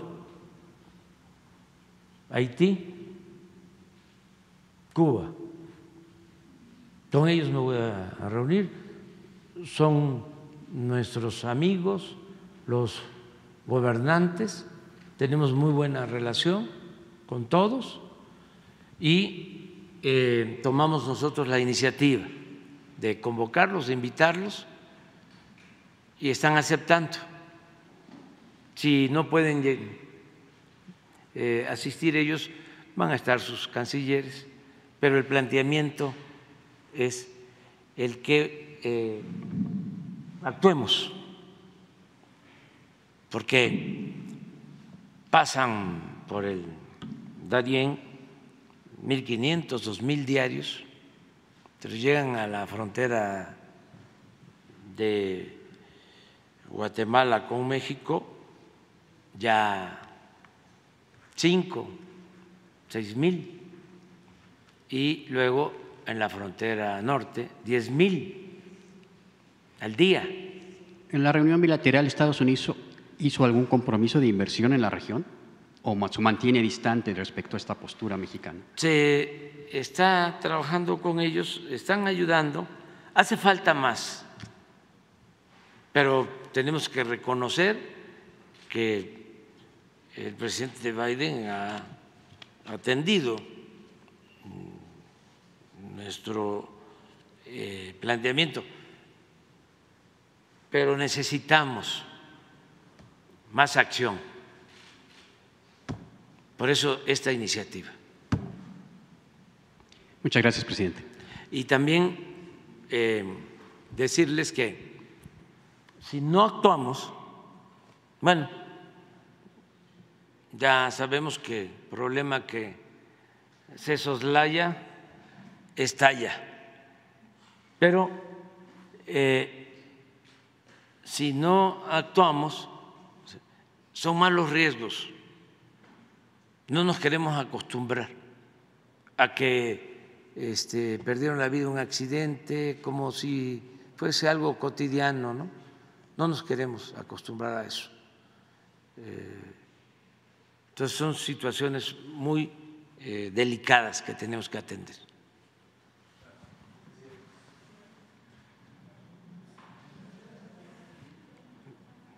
¿Tú no? Liliana Piña de tiempo.com.mx y puentelibre.mx. Presidente, retomando la problemática que hay en Ciudad Juárez y con el gobernador de Texas, ah, además de la nota diplomática, ¿qué otras acciones tomará el gobierno mexicano? Esto ya que hay 19 trailers sin poder cruzar la frontera. Sí, es parte de lo que comentamos. Se va a enviar hoy una nota diplomática eh, protestando por la actitud del gobernador de Texas que está obstaculizando el libre eh, tránsito en nuestras fronteras sin eh, razón alguna, eh, sino solo con propósitos politiqueros, utilizando el tema migratorio para eh, sacar raja política. Está actuando el gobernador de Texas de manera muy irresponsable. Y eh, ojalá y los ciudadanos de Texas nos ayuden este, para eh, denunciar lo que está haciendo el gobernador de Texas, que afecta a tejanos y afecta a mexicanos. Y eh, bueno, en otro tema, el pasado 15 de septiembre se llevó a cabo el sorteo de las casas de descanso de expresidentes, las cuales están ubicadas en Cancún. Eh, ¿Qué pasó con dicho sorteo? ¿Ya se tiene conocido de los ganadores? O?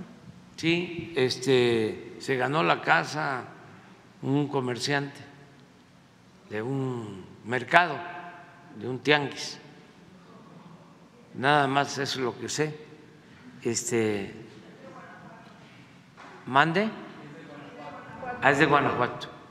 Sí, este, le voy a pedir al director de la lotería de que nos informe. A ver si tenemos el informe, ¿no?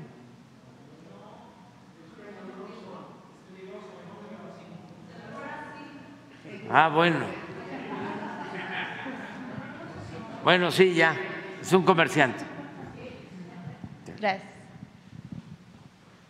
Eh, todo esto se va a utilizar para apoyar a los deportistas que van a los Juegos Panamericanos. Además, eh, también se logró una recuperación de tres departamentos de García Luna.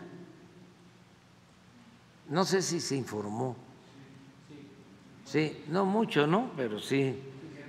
sí por eso lo repito, ¿no? Este, se ganó un juicio civil, una primera parte,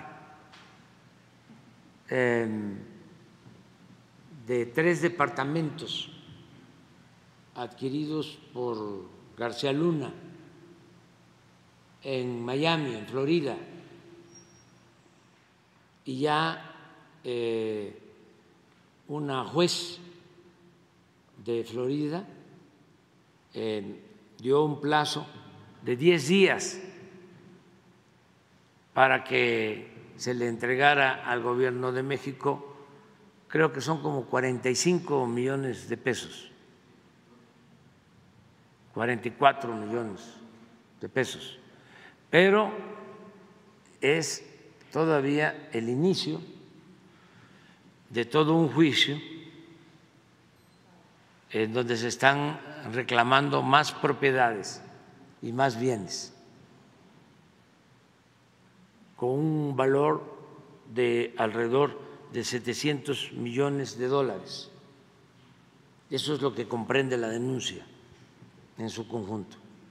Pero ya, bueno, se avanzó eh, en obtener recursos equivalentes o a lo que valen estos tres departamentos en Florida.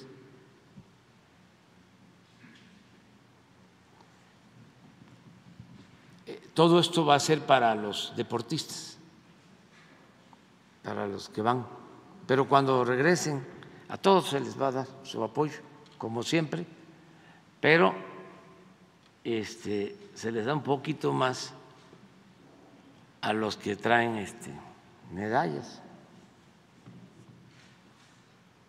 Por eso es hasta el final.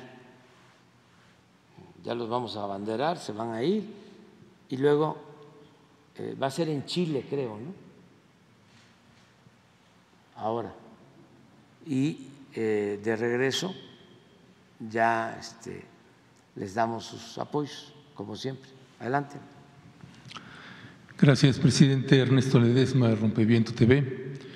Eh, dándole seguimiento, presidente, a la última vez que tuvimos aquí un intercambio usted y yo, que le agradezco, por cierto, las palabras respetuosas que refirió la vez pasada, hace unos días, sobre mi persona.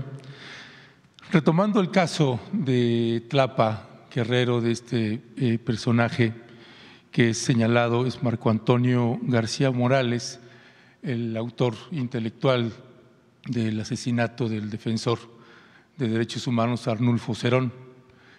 Eh, la vez pasada que conversamos usted y yo aquí fue el 12 de julio. El 29 de agosto finalmente fue absuelto, ¿no? Este personaje y hay mucho temor ahí en Tlapa por lo que implica la zona, que este hombre otra vez esté ahí libre, exonerado y eh, también se sigue vinculando muchísimo eh, con el partido Morena. Eh, de hecho, ahora su hashtag es Stony. Ese es el hashtag con el que se está promoviendo y están muchas fotografías de él en distintos eventos. Eh, entiendo que en todos los partidos pues siempre hay estos personajes que quieren involucrarse o meterse sigue siendo el principal promotor de la campaña de Claudia Sheinbaum ahí en Tlapa. Y quería señalarlo porque hay mucho temor, sobre todo por los riesgos que hay en una región tan compleja y dura como Tlapa, que este personaje esté ahí. Y yo entiendo que la exoneración pues tiene que ver con el Poder Judicial, no con ustedes, pero nos parece importante señalarlo porque así nos lo están refiriendo los poblados allá. Entonces quería, quería colocar ese tema para darle un seguimiento. Con respecto del caso de eh, Chiapas, después de esa eh, mañanera que estuve por acá, estuvimos una semana ya nuevamente haciendo los recorridos para verificar la información. Entonces, eh, le comento de lo que ha estado pasando en la, en la situación de frontera Comalapa y Chico Muselo, además de la Concordia, que de eso se habla poco, pero que la Concordia es otro municipio con una complejidad tremenda. Eh, de frontera Comalapa y de Chicomucelo hay 68 familias eh, que han sido eh, desplazadas y 100, 100, personas también fueron despojados, fueron despojados de sus, de sus trabajos, de sus locales que tenían. El cártel Jalisco Nueva Generación tomó control prácticamente de todos los transportes que hay en ese recorrido que va de frontera a Comalapa, pasando por Chicomucelo, yendo hacia la Concordia. Eh, hay un terror generalizado, las organizaciones que antes podían protestar, que salían a marchas como décadas atrás y como sucedía antes, dicen, bueno, ahora es una condición que nunca jamás habíamos vivido y ahora ni siquiera podemos salir a protestar. Está esta minera en Chicomucelo que aunque ya está suspendida hasta donde tenemos entendido que ya no se puede explotar la mina, pues la siguen, la siguen explotando y ahora los de la minera van acompañados del cártel Jalisco Nueva Generación con gente armada, sacan todo el material lo llevan hacia la Concordia. Esa situación, pues pasan por el campamento del cuartel general del 101 Batallón de Infantería que está destacamentado ahí eh, a unos kilómetros de Chicomucelo. Esa es una ruta por la que tienen que pasar.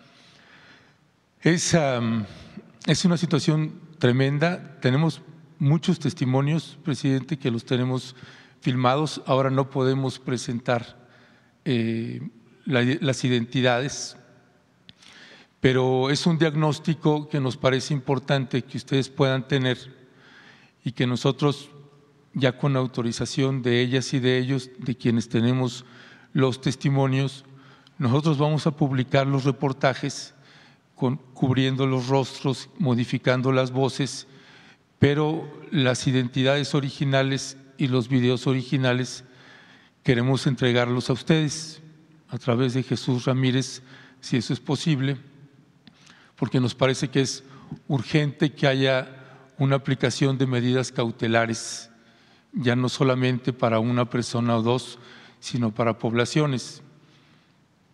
Están completamente controlados y tomados frontera con Malapa y Chicomucelo.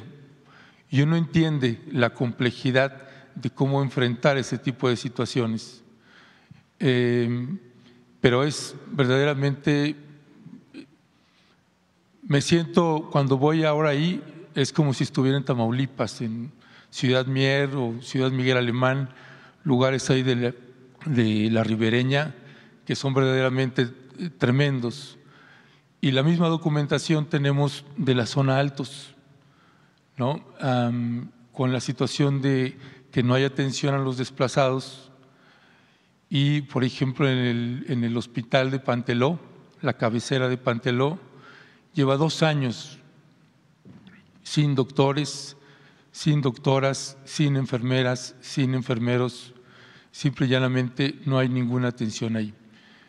Y no sabemos, lo hemos denunciado desde hace dos años, esta situación, y desde el 2018 la situación de la zona altos es decir, desde antes de que iniciara su sexenio.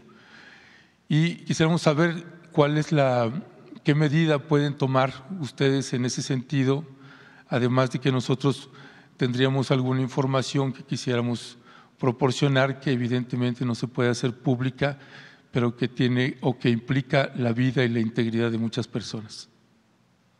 Bien, pues estamos este, eh, trabajando en la montaña, en Guerrero, lo que tú planteas, pues este, a lo mejor eh, es la resolución de un juez, pero independientemente de la resolución, eh, se tiene que tomar en cuenta la fama pública de la persona de que se trate y yo creo que eso todos los partidos lo tienen que considerar.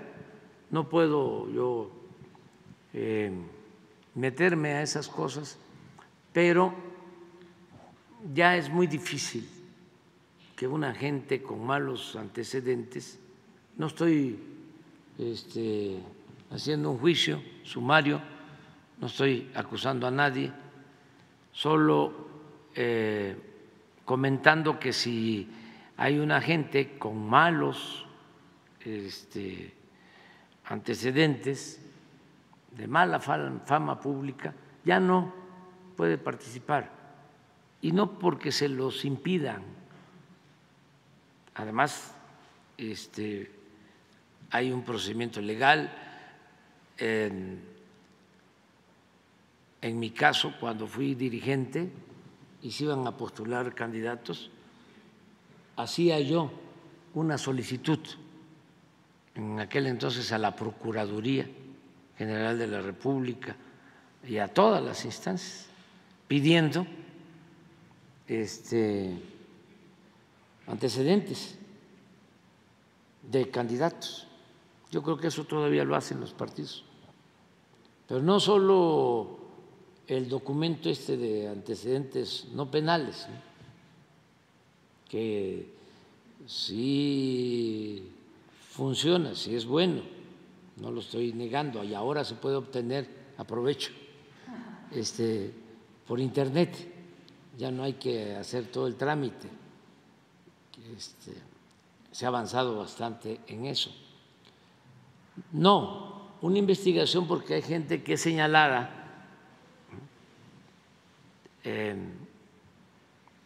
de estar cometiendo delitos graves y demás entonces se pide a la autoridad competente, al Poder Judicial, a la Procuraduría, un informe. Pero no solo es eso. Yo creo que el mejor filtro es el pueblo. Lo que eh, evita que surjan estas cosas es que siempre se le consulte al pueblo. Eh, y puede ser que la gente no esté informada, pero por lo general la gente sabe. Antes, eh, como no había democracia al interior de los partidos y había dedazo, desde Porfirio Díaz, eh, el presidente ponía a los gobernadores. Porfirio Díaz eh, definió esta regla no escrita. Se le atribuye a Ruiz Cortines, pero no viene desde Porfirio Díaz, ni la revolución pudo cambiar eso, de que el presidente ponía a los gobernadores a los diputados federales, a los senadores. Y los gobernadores ponían a los presidentes municipales y a los diputados locales y también a los magistrados del Tribunal Superior de Justicia en los estados. Así, así era. Eh, ya prácticamente eso ha desaparecido. Eh, el tapado, el destape, el acarreo, la cargada, el dedazo, todo eso viene de tiempo atrás. Entonces, con una mayor democracia se evita el que puedan estas personas llegar a ser autoridad. En el caso de Chiapas estamos trabajando en todo. Te puedo decir que ayer a las seis de la tarde me reuní con el comandante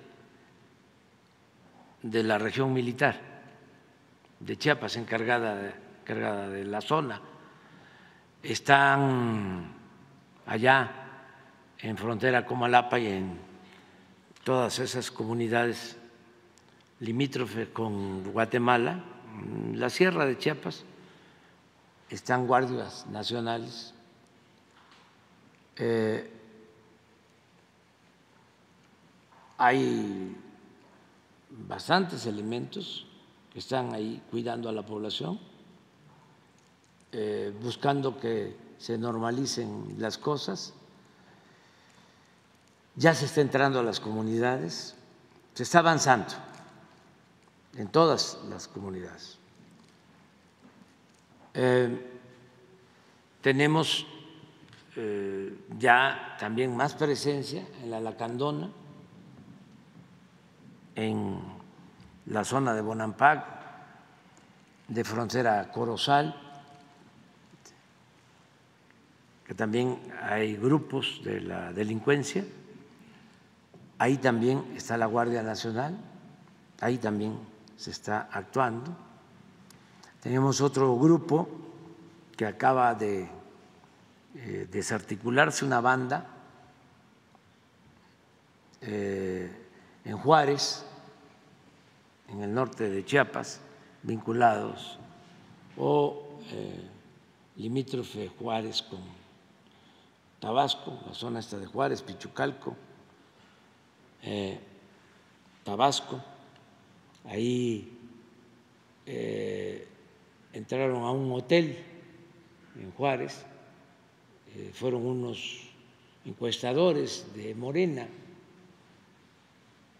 varios, y se salvaron afortunadamente unas mujeres, pero se llevaron a tres hombres. Eh, se presume que los confundieron con otro grupo, asesinaron a tres. Todavía no. Eh, encontramos a uno, eran de Veracruz, de Jalapa, de los que participan en la organización.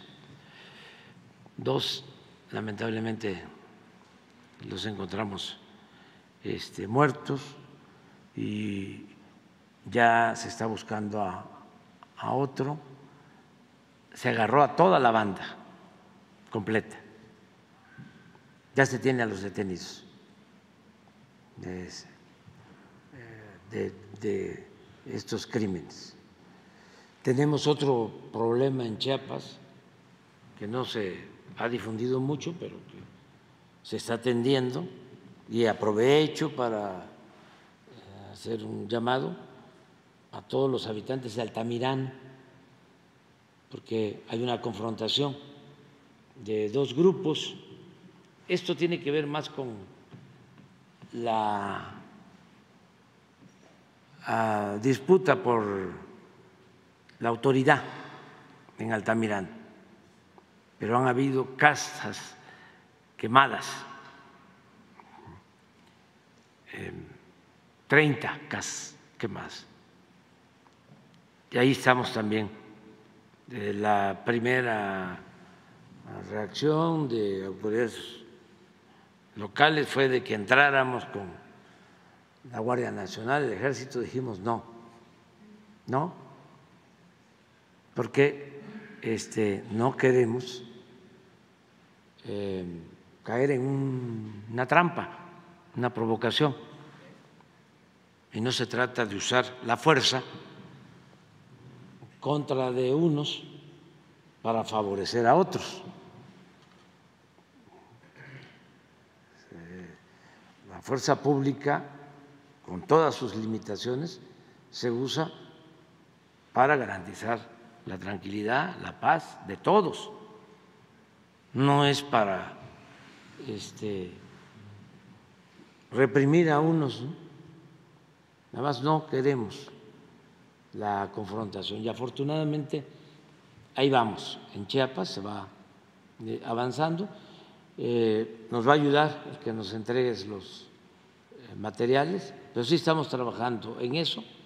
Y también, así como aquí presumió Mauricio este, de los avances en Yucatán, y también Salomón presume de los avances en Oaxaca, pues yo voy a presumir de los avances en Chiapas. Resulta que Chiapas es el primer lugar en disminución de pobreza.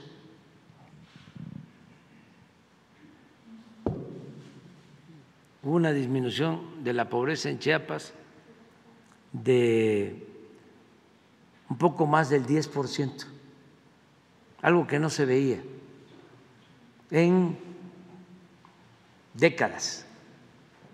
Ya es fruto de todo el trabajo que estamos haciendo en beneficio de la gente de Chiapas. Sin embargo, pues hay que seguir, hay que seguir este, atendiendo las causas que originan la violencia. Siempre, si eh, la gente tiene trabajo, si sus ingresos les alcanzan para satisfacer sus necesidades básicas, si eh, tienen eh, oportunidades para atenderse cuando se enferman, que funcionen los sistemas de salud. En el caso de Chiapas, por lo que estás mencionando, hemos tenido algún problema, pero ya eh, se aceptó que entre el IMSS Bienestar y tuvimos también la suerte, no me voy a cansar de decirlo, de que SOE decidió no participar como candidato en Chiapas y se queda eh, en el IMSS y él comenzó con el programa IMSS Bienestar. Entonces, ya tenemos el compromiso de que para marzo del año próximo vamos a tener funcionando todo el sistema de IMSS Bienestar, que va a significar médicos generales, especialistas, abasto suficiente de medicamentos, equipos, estudios, intervenciones quirúrgicas y todo de manera gratuita. Es un desafío y vamos a cumplir.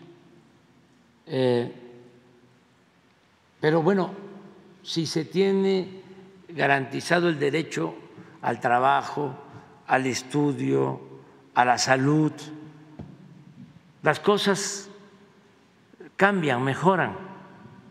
No apostar solo a lo coercitivo.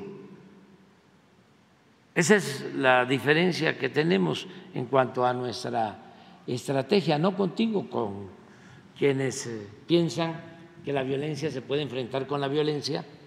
Ya estamos viendo que eso no funciona.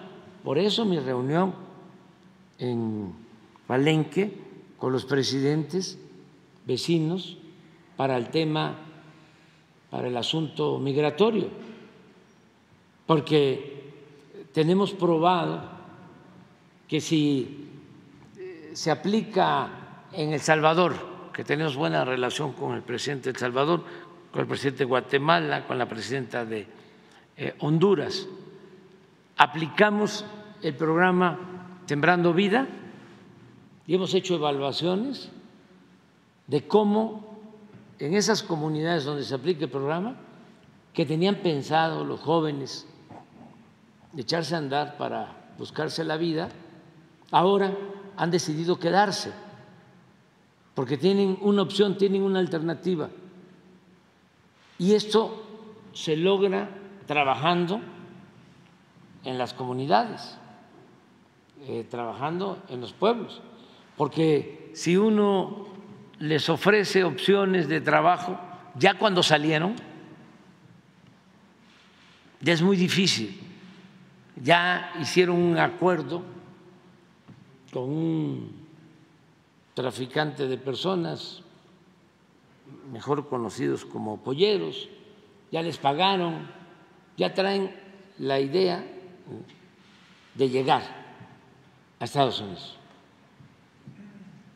Entonces, lo que hay que hacer es impulsar el desarrollo de las comunidades, de los pueblos, de los países de América Latina, del Caribe y del mundo.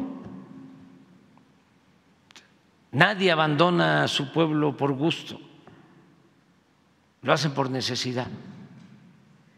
Entonces, nuestro planteamiento en el caso de la ONU es que debería de estar promoviendo el combate a la pobreza, el combate a la desigualdad y teniendo una actitud más activa para evitar la confrontación y para evitar la guerra.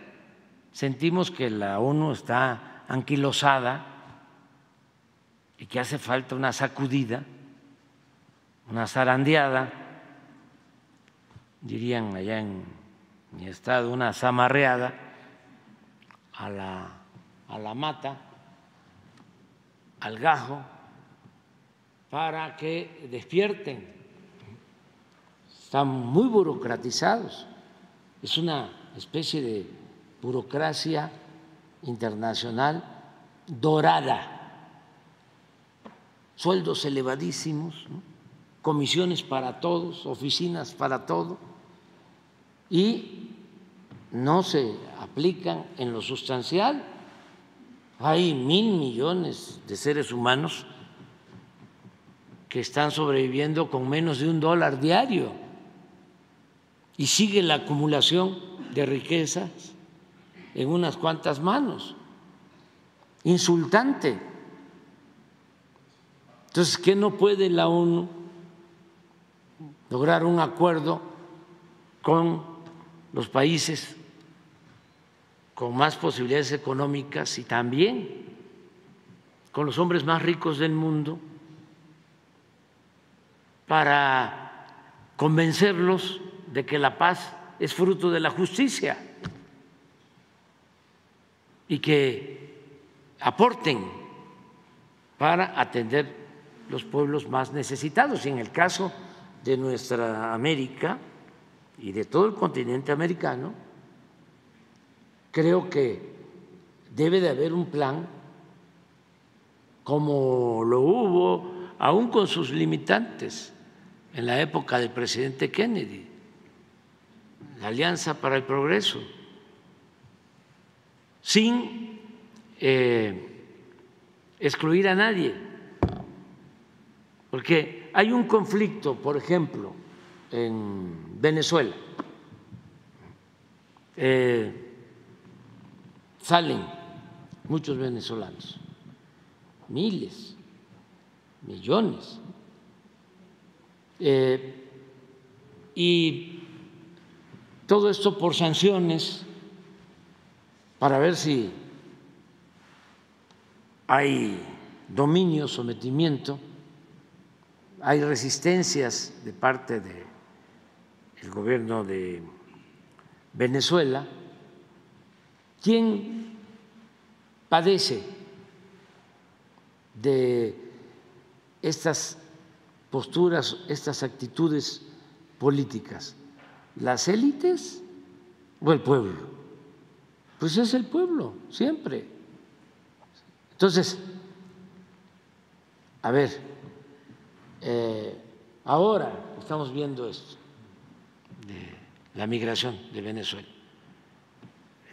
No son nada más de Venezuela, es decir, no salen ahora solo de Venezuela, están saliendo o están eh, eh, migrando quienes ya salieron antes de Venezuela y estaban en Chile y estaban en otros países, y ahora, ¿cómo se abrió este canal, esta posibilidad de poder ir a Estados Unidos.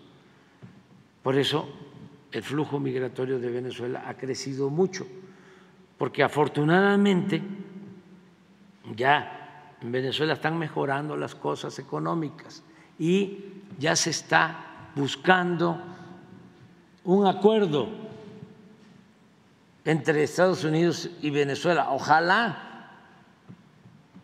y esto se logre para que eh, resuelvan sus diferencias de manera democrática los venezolanos, sin injerencia de nadie, y que se resuelvan con el mejor método que hay, el método democrático, pero que no se imponga nada, porque si hay un conflicto en Venezuela, se tiene que eh, manifestar como está sucediendo la migración. Por eso también aprovecho para hacer un llamado muy respetuoso a que se acepte el triunfo del presidente electo eh, Arevalo, Bernardo Arevalo, en Guatemala, porque si no se acepta su triunfo, además gana de manera democrática y por intereses creados se le ponen obstáculos, se evita que llegue, porque ese fue el mandato de nuestros hermanos guatemaltecos, pues se nos va a generar un conflicto y pues tiene repercusiones, primero con el pueblo. ¿Por qué eh, vemos que hay tantos migrantes de Ecuador, que no había, porque también hay problemas políticos. ¿Dónde está Ecuador?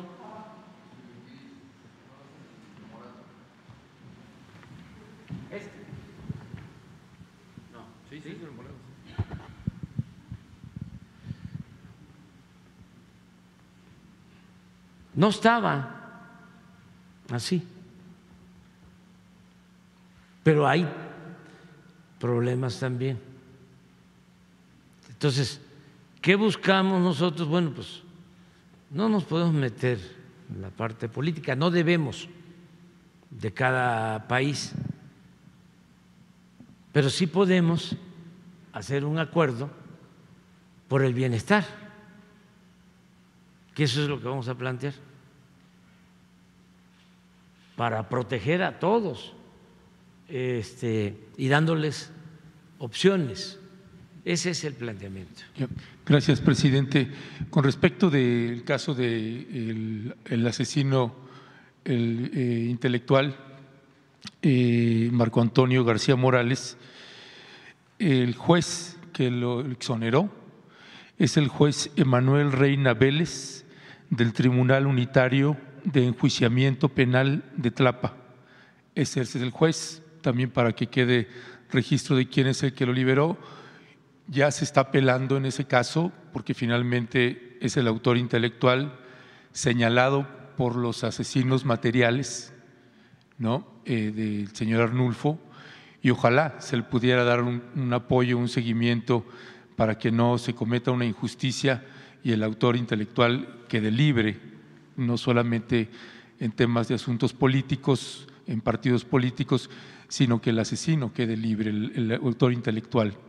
Con respecto a lo que señala de, Chiapas, eh, yo entiendo y, mi planteamiento tiene que ver con la estrategia también de seguridad nacional, de seguridad interna. Si pienso en el ejército, eh, pienso en el plan de N2, es decir, seguridad interna y cómo funciona o cómo opera el, el ejército. Entiendo la decisión y creo que millones de mexicanos la celebramos a la hora de dar un giro en donde la orden ya no era como en el sexenio de Felipe Calderón o Peña Nieto, que era ejecutar. Y usted ha mostrado aquí varias veces las gráficas de cómo antes no eran detenidos, sino que eran asesinados. Tenían que ver policías estatales o fuerzas armadas, dependiendo del presidente en turno. Aquí en materia de la decisión interna, de la operación interna del ejército y de la Guardia Nacional, es que uno entiende que no intervengan durante una confrontación, la que hubo en Lajerío, en frontera con Malapa, en septiembre pasado. Los pobladores en los testimonios dicen, el ejército llegó dos días después de los enfrentamientos. Cuando pararon, cesaron los disparos, el ejército entró. Yo puedo entender una lógica en ese sentido de evitar un enfrentamiento tipo la decisión que se tomó en el caso de Sinaloa hace años atrás. El punto es que las poblaciones están de veras a la intemperie y muchísimos perdieron el trabajo.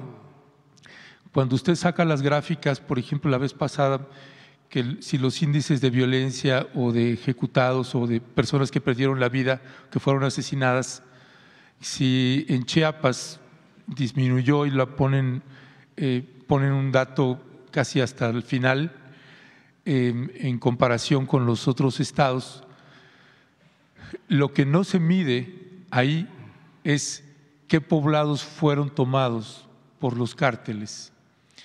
Y aquí hablamos de las presidencias municipales, de los transportes, que es lo primero que vemos que toman el control. Y que cuando se toma el control, lo mismo hicieron en la zona altos, incluyendo San Cristóbal, incluyendo Chenaló y toda esa, toda esa parte de la zona altos. Acá en frontera con Malapa hicieron lo mismo. Son los transportes públicos, las mototaxis y los locatarios los que no quisieron entrar al cártel perdieron sus locales. Los taxistas que no quisieron entrar perdieron sus taxis. ¿Qué va a hacer esa gente ahorita? ¿No? Porque ese es, ese es el, le prometo que no le miento, que es un terror que se tiene ahí de cómo lo están viviendo. Y esa parte en materia de la estrategia de seguridad nacional, ¿cómo se va a atender? a, a estas poblaciones.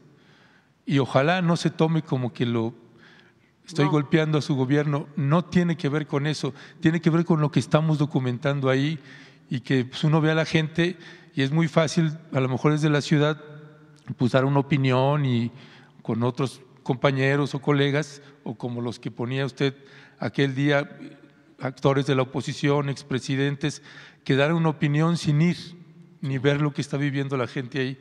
Esa es la parte, presidente, que nosotros queremos colocar.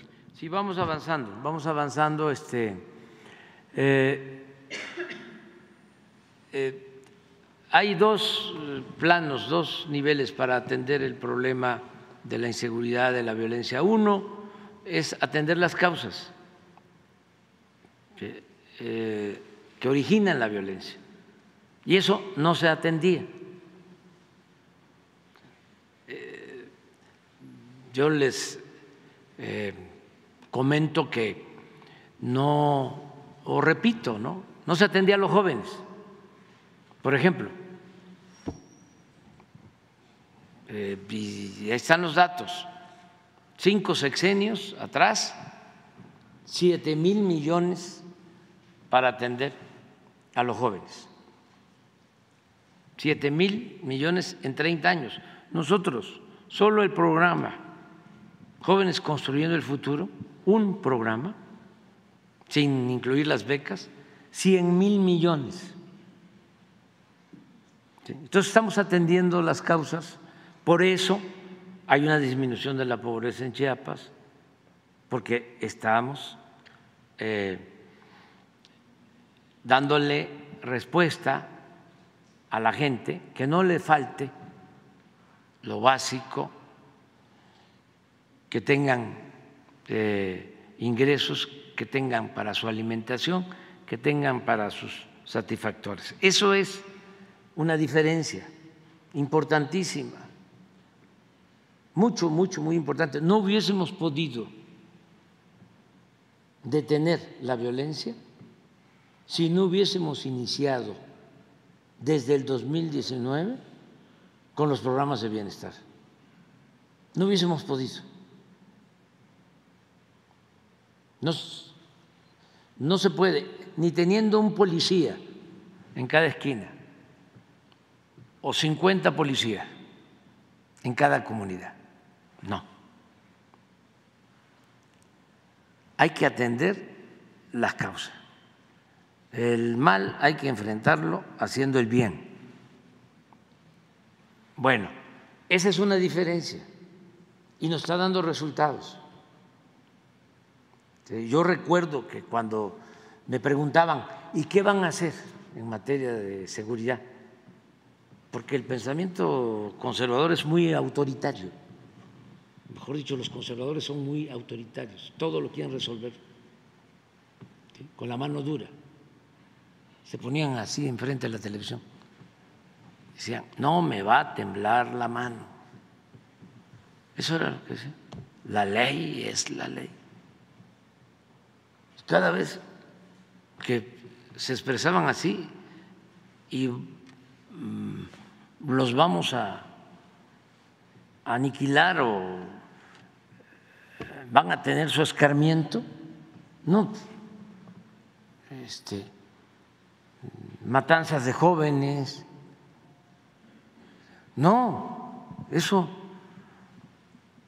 no debe aplicarse, pero no solo en México, ¿no? en el mundo hay esa postura fascistoide.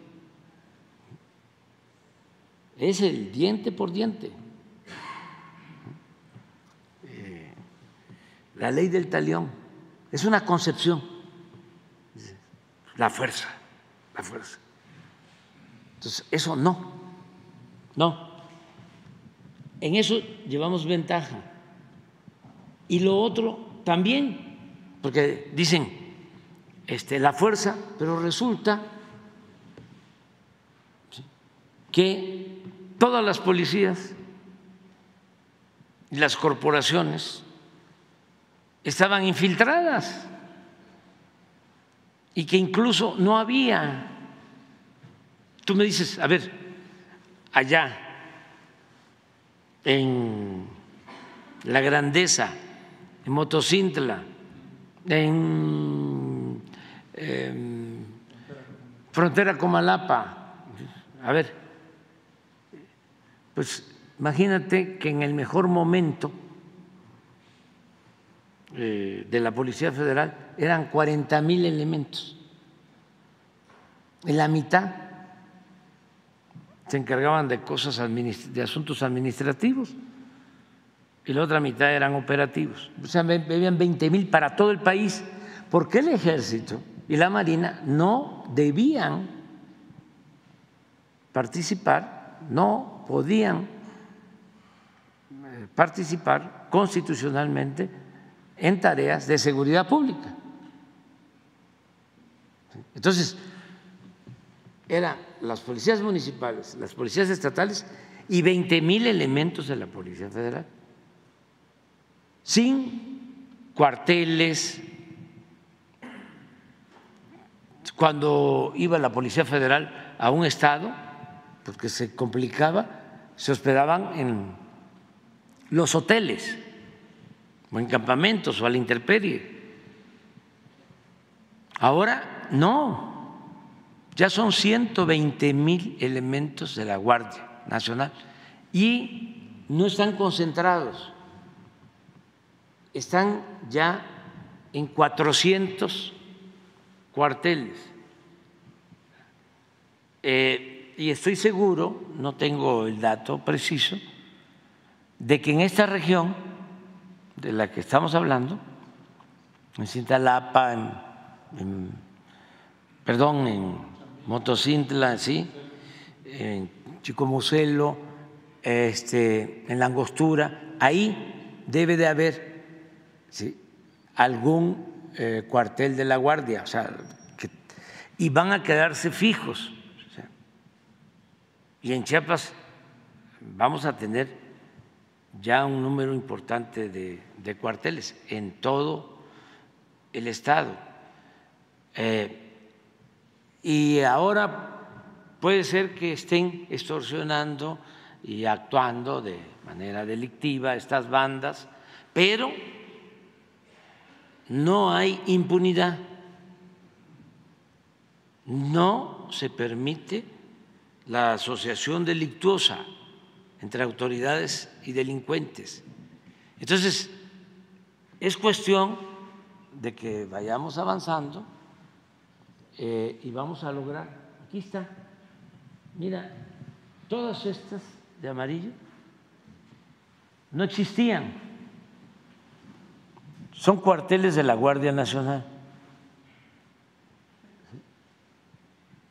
Y vamos a tener eh, en todos lados, mira, tenemos el frontera.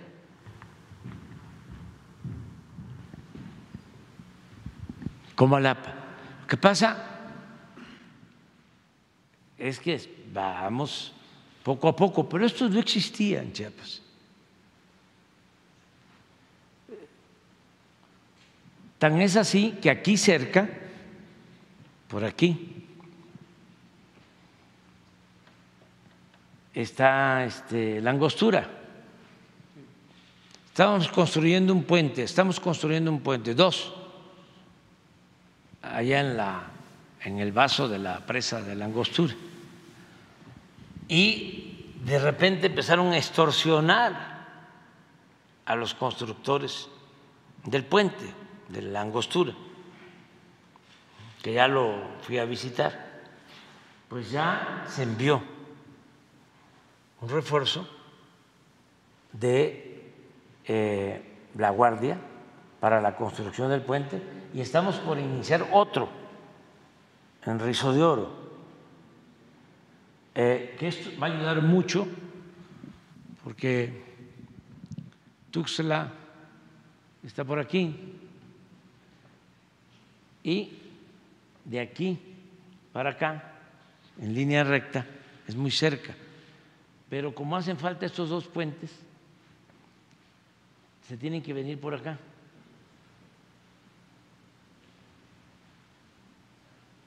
Por acá sí, no, no tan chilón o por la costa. Entonces, estamos trabajando en toda esta región y eh, vamos a, a seguir y cuando terminemos van a quedar muchos elementos. ¿Cuántos tenemos ahora en Chiapas de la Guardia Nacional? Miren, mientras le Mientras le pasan ese dato, ahí está ya. Cuatro mil. Eh, no, una, una, anterior que, que, tengas. Eso. Mira, este es muy interesante. Eh, estas son eh, las fuerzas de seguridad en Chiapas. solo tiene que ver con el gobierno federal, fuerzas federales, ejército, marina y guardia, 15 mil elementos. Policía estatal y municipal, 8 mil. Son 23 mil elementos. Nosotros tenemos casi el doble. Esto no existía en Chiapas. Y vamos a seguir eh, reforzando las acciones para proteger a la gente.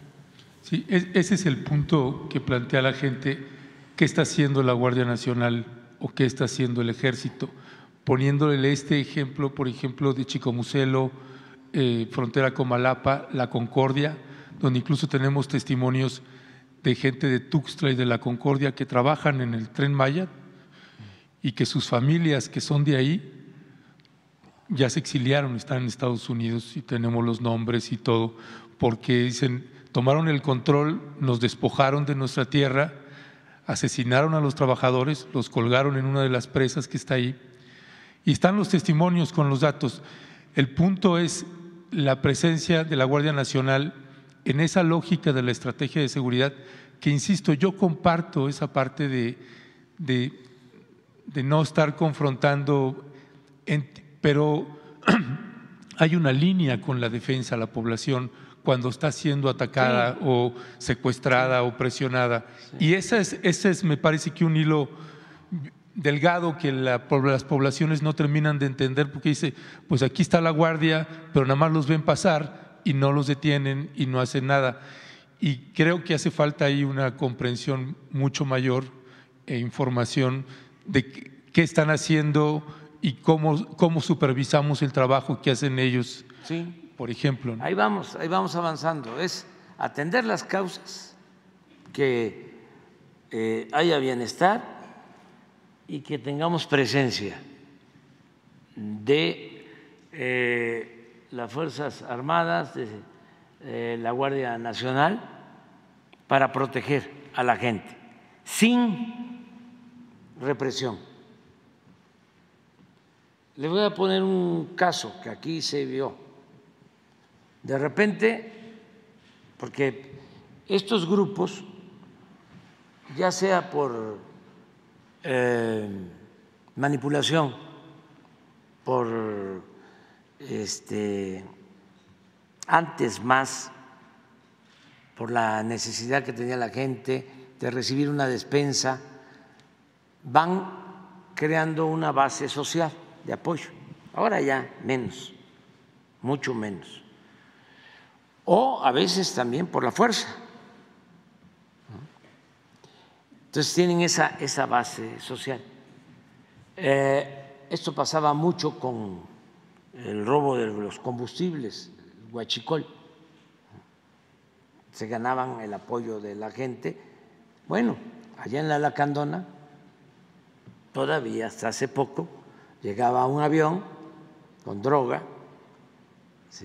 y había una base social que protegía a los delincuentes, a los narcotraficantes, para que no permitiera que entrara la Guardia Nacional o el Ejército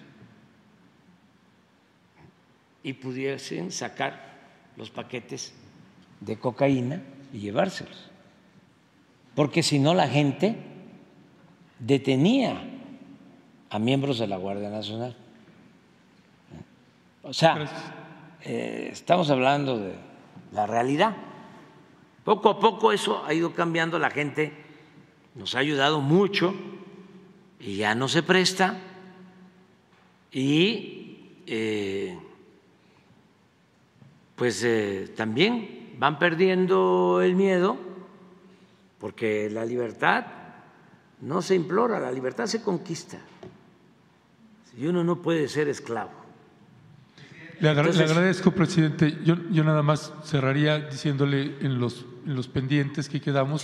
Esta es mi segunda intervención en el año y la del 30 de diciembre quedó pendiente que nos respondiera el secretario de Comunicaciones y Transportes quién es el dueño del viaducto bicentenario y por qué. ¿El dueño Este, el, el dueño del viaducto bicentenario. O- sí, es que está OHL Aliática, pero el abogado Paulo Díez Gargari ha peleado y ha demostrado también ahí Ah, sí. que no es de que no debería ser Sí. y que debería ser un bien de la nación y quedó de responder ese 30 de diciembre del año pasado Bueno, pero y no hoy, respondió. hoy o mañana te responde. Ya, y el otro es el caso de Kenny Hernández, que sigue presa, Kenny Hernández, y que paradójicamente el día que se levantó el proceso contra ella fue el día también que eh, pues se exoneró también al general Salvador Cienfuegos. Así que lo pongo como los altos contrastes de una defensora que si bien haya cometido una ilegalidad, que ya la reconoció, que solicitaron pagar la reparación del daño y que no les aceptan pagar la reparación del daño la, la, eh, la Secretaría de Comunicaciones y Transportes y que tal vez usted pudiera hacer algo para que esta joven Estamos esté libre. todo esto. Y que no te quede la menor duda de que no somos iguales a los que estaban antes, que tenemos principios, tenemos ideales y actuamos con honestidad. ¿sí? Y que este, puede haber eh, algún error o alguna autoridad puede cometer un acto arbitrario, ilegal, pero no hay impunidad para nadie. A nosotros eh, nos eligió el pueblo para hacer valer la justicia. Entonces, y eh, todos estos casos, todos, todos, todos, se atienden y se van a seguir atendiendo. Muy bien. Ya nos vamos a ir.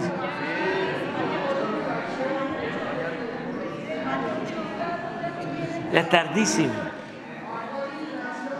Ya no este estamos este tardando mucho.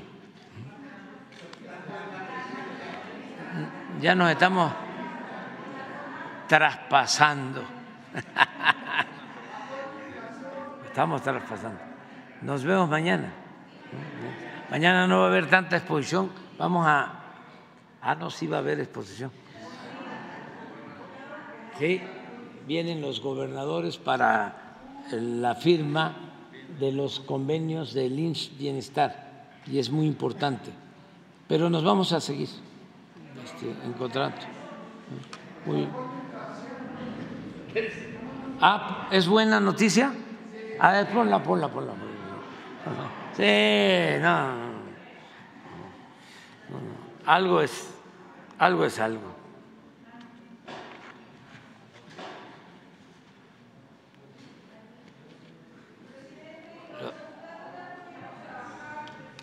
¿Cómo? Ya no quieren trabajar, están ahorita por discutir y ya se están poniendo de acuerdo para que sigan las sesiones a distancia como cuando estuvo el COVID. Entonces le están pidiendo que, bueno, pues si puede dar un pronunciamiento usted, porque son los de oposición, están insistiendo en ya no asistir a, las sesiones presenciales. Ellos son buenos para el Parlamento, para parlamentar. Ah, no había, no, no sabía del dato de inflación. ¿Eso cuándo lo dieron a conocer? Ah, a ver. Ah, esa es una muy buena noticia, pero muy buena.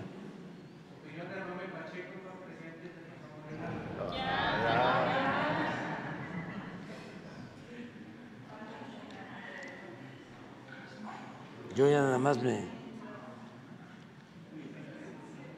me ocupo de otras cosas.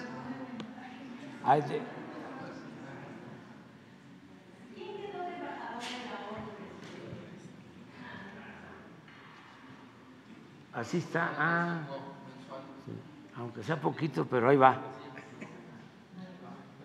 Va bajando. Qué bueno. Qué bueno. Ahí va. De todas maneras va. Bueno, este eh, queremos eh, proponer eh, para embajador en la ONU, porque concluyó el doctor Ramón, Juan Ramón de la Fuente, Ramón de la Fuente, hizo un trabajo de primera, Juan Ramón de la Fuente. le tocó representarnos cuando México formó parte del Consejo de Seguridad de la ONU. Se presentaron muy buenas iniciativas, hizo muy buen trabajo, al grado que eh, ahora precisamente que va a haber un encuentro para evitar el uso de eh, armas nucleares que es algo que eh, México siempre ha deseado, el control de las armas nucleares. Eh, él, siendo representante de México en la ONU, fue seleccionado para conducir la reunión con este propósito de control de armas nucleares y ya eh, no está porque él decidió regresar a México. Estuvo conmigo, lo invité, fue invitado especial, él y su esposa, al grito, el día 15 de septiembre. Pero aún no estando él ya como embajador, eh, le he pedido a la secretaria de Relaciones Exteriores, Alicia Bárcena, de que eh, nos represente Juan Ramón en esta reunión, que todo el grupo de países lo eligió a él para conducir esta reunión que tiene que ver con el desarme nuclear. es muy importante su labor, repito, se lo agradecemos mucho, y eh, va a ser propuesto en su momento, porque todavía está trabajando como senador, Héctor Vasconcelos. Héctor Vasconcelos eh, siempre ha estado con nosotros, es senador de la República, eh, es una gente muy preparada, tiene doctorado en Harvard, que por cierto se los regresó su certificado, cuando un presidente de México, que no voy a mencionar, este, después de salir de aquí, de su presidencia, lo convirtieron en maestro de esa universidad. Entonces, en protesta, eh, Héctor devolvió su título a esa universidad, muy famosa, creo que es doctor en Harvard. Y este, dejo hasta lo último porque lo importante eh, es Héctor, Héctor, Héctor, Héctor. Pero no está de más que yo diga que es este hijo de José Vasconcelos, uno de los mejores, si no el mejor secretario de Educación Pública que ha habido en la historia de nuestro país. Ha habido tres, cuatro muy buenos secretarios de Educación Pública, últimamente mujeres. Pero José Vasconcelos, de primera, fue el que permitió a los intelectuales, sobre todo a los pintores, a Diego, a todos los muralistas, pintar los muros del palacio. Aquí estuvo Diego como 20 años pintando. Eh, lo mismo allá en lo que es la Secretaría de Educación. Además, cuando el maestro Vasconcelos era secretario de Educación, vino Gabriela Mistral a trabajar. Vinieron intelectuales del mundo a los programas de alfabetización, se crearon las misiones culturales, iban grupos de distintas disciplinas eh, interdisciplinarios a eh, los pueblos a enseñar música, pero también a que la gente aprendiera a leer, a escribir a contar, eran alfabetizadores, pero también enseñaban oficios de carpintería, eh, del manejo de las artes. Todo esto lo creó el maestro Vasconcelos. Además, uno de los mejores escritores prosistas de México tiene un libro autobiográfico que se los recomiendo. Eh, se llama Ulises Criollo. Ulises Criollo. Es espléndido, muy buen libro. también para entender cómo somos los mexicanos, conocer más a México. ¿Dónde creen que estuvo y estudió? Aparte de él era oaxaqueño, eh, su familia era de Tlajiaco, pero estudió, porque su papá trabajaba en aquel entonces en aduanas y estudió en Campeche y estudió en Piedras Negras, en la frontera. Entonces ahí narra de pequeño cómo eran las eh, disputas, los enfrentamientos entre niños de aquel lado de la frontera y estos, y niños de México. Este, eh, allá estudió él y es un, gran escritor. Eh, luego, bueno, era em, admirado por mi maestro, Carlos Pellicer, admirado. Luego tomó posturas así, pues como pasa en la vida, ¿no? Pero eso no le quita para nada su contribución al desarrollo educativo. También fue candidato independiente a la presidencia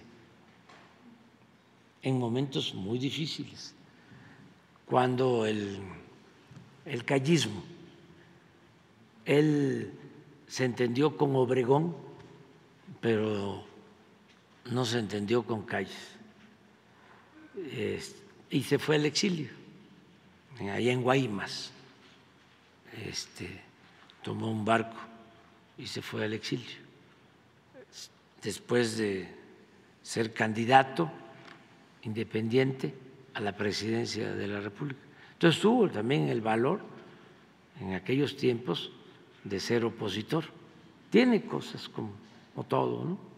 muy buenas y otras que se le cuestionan.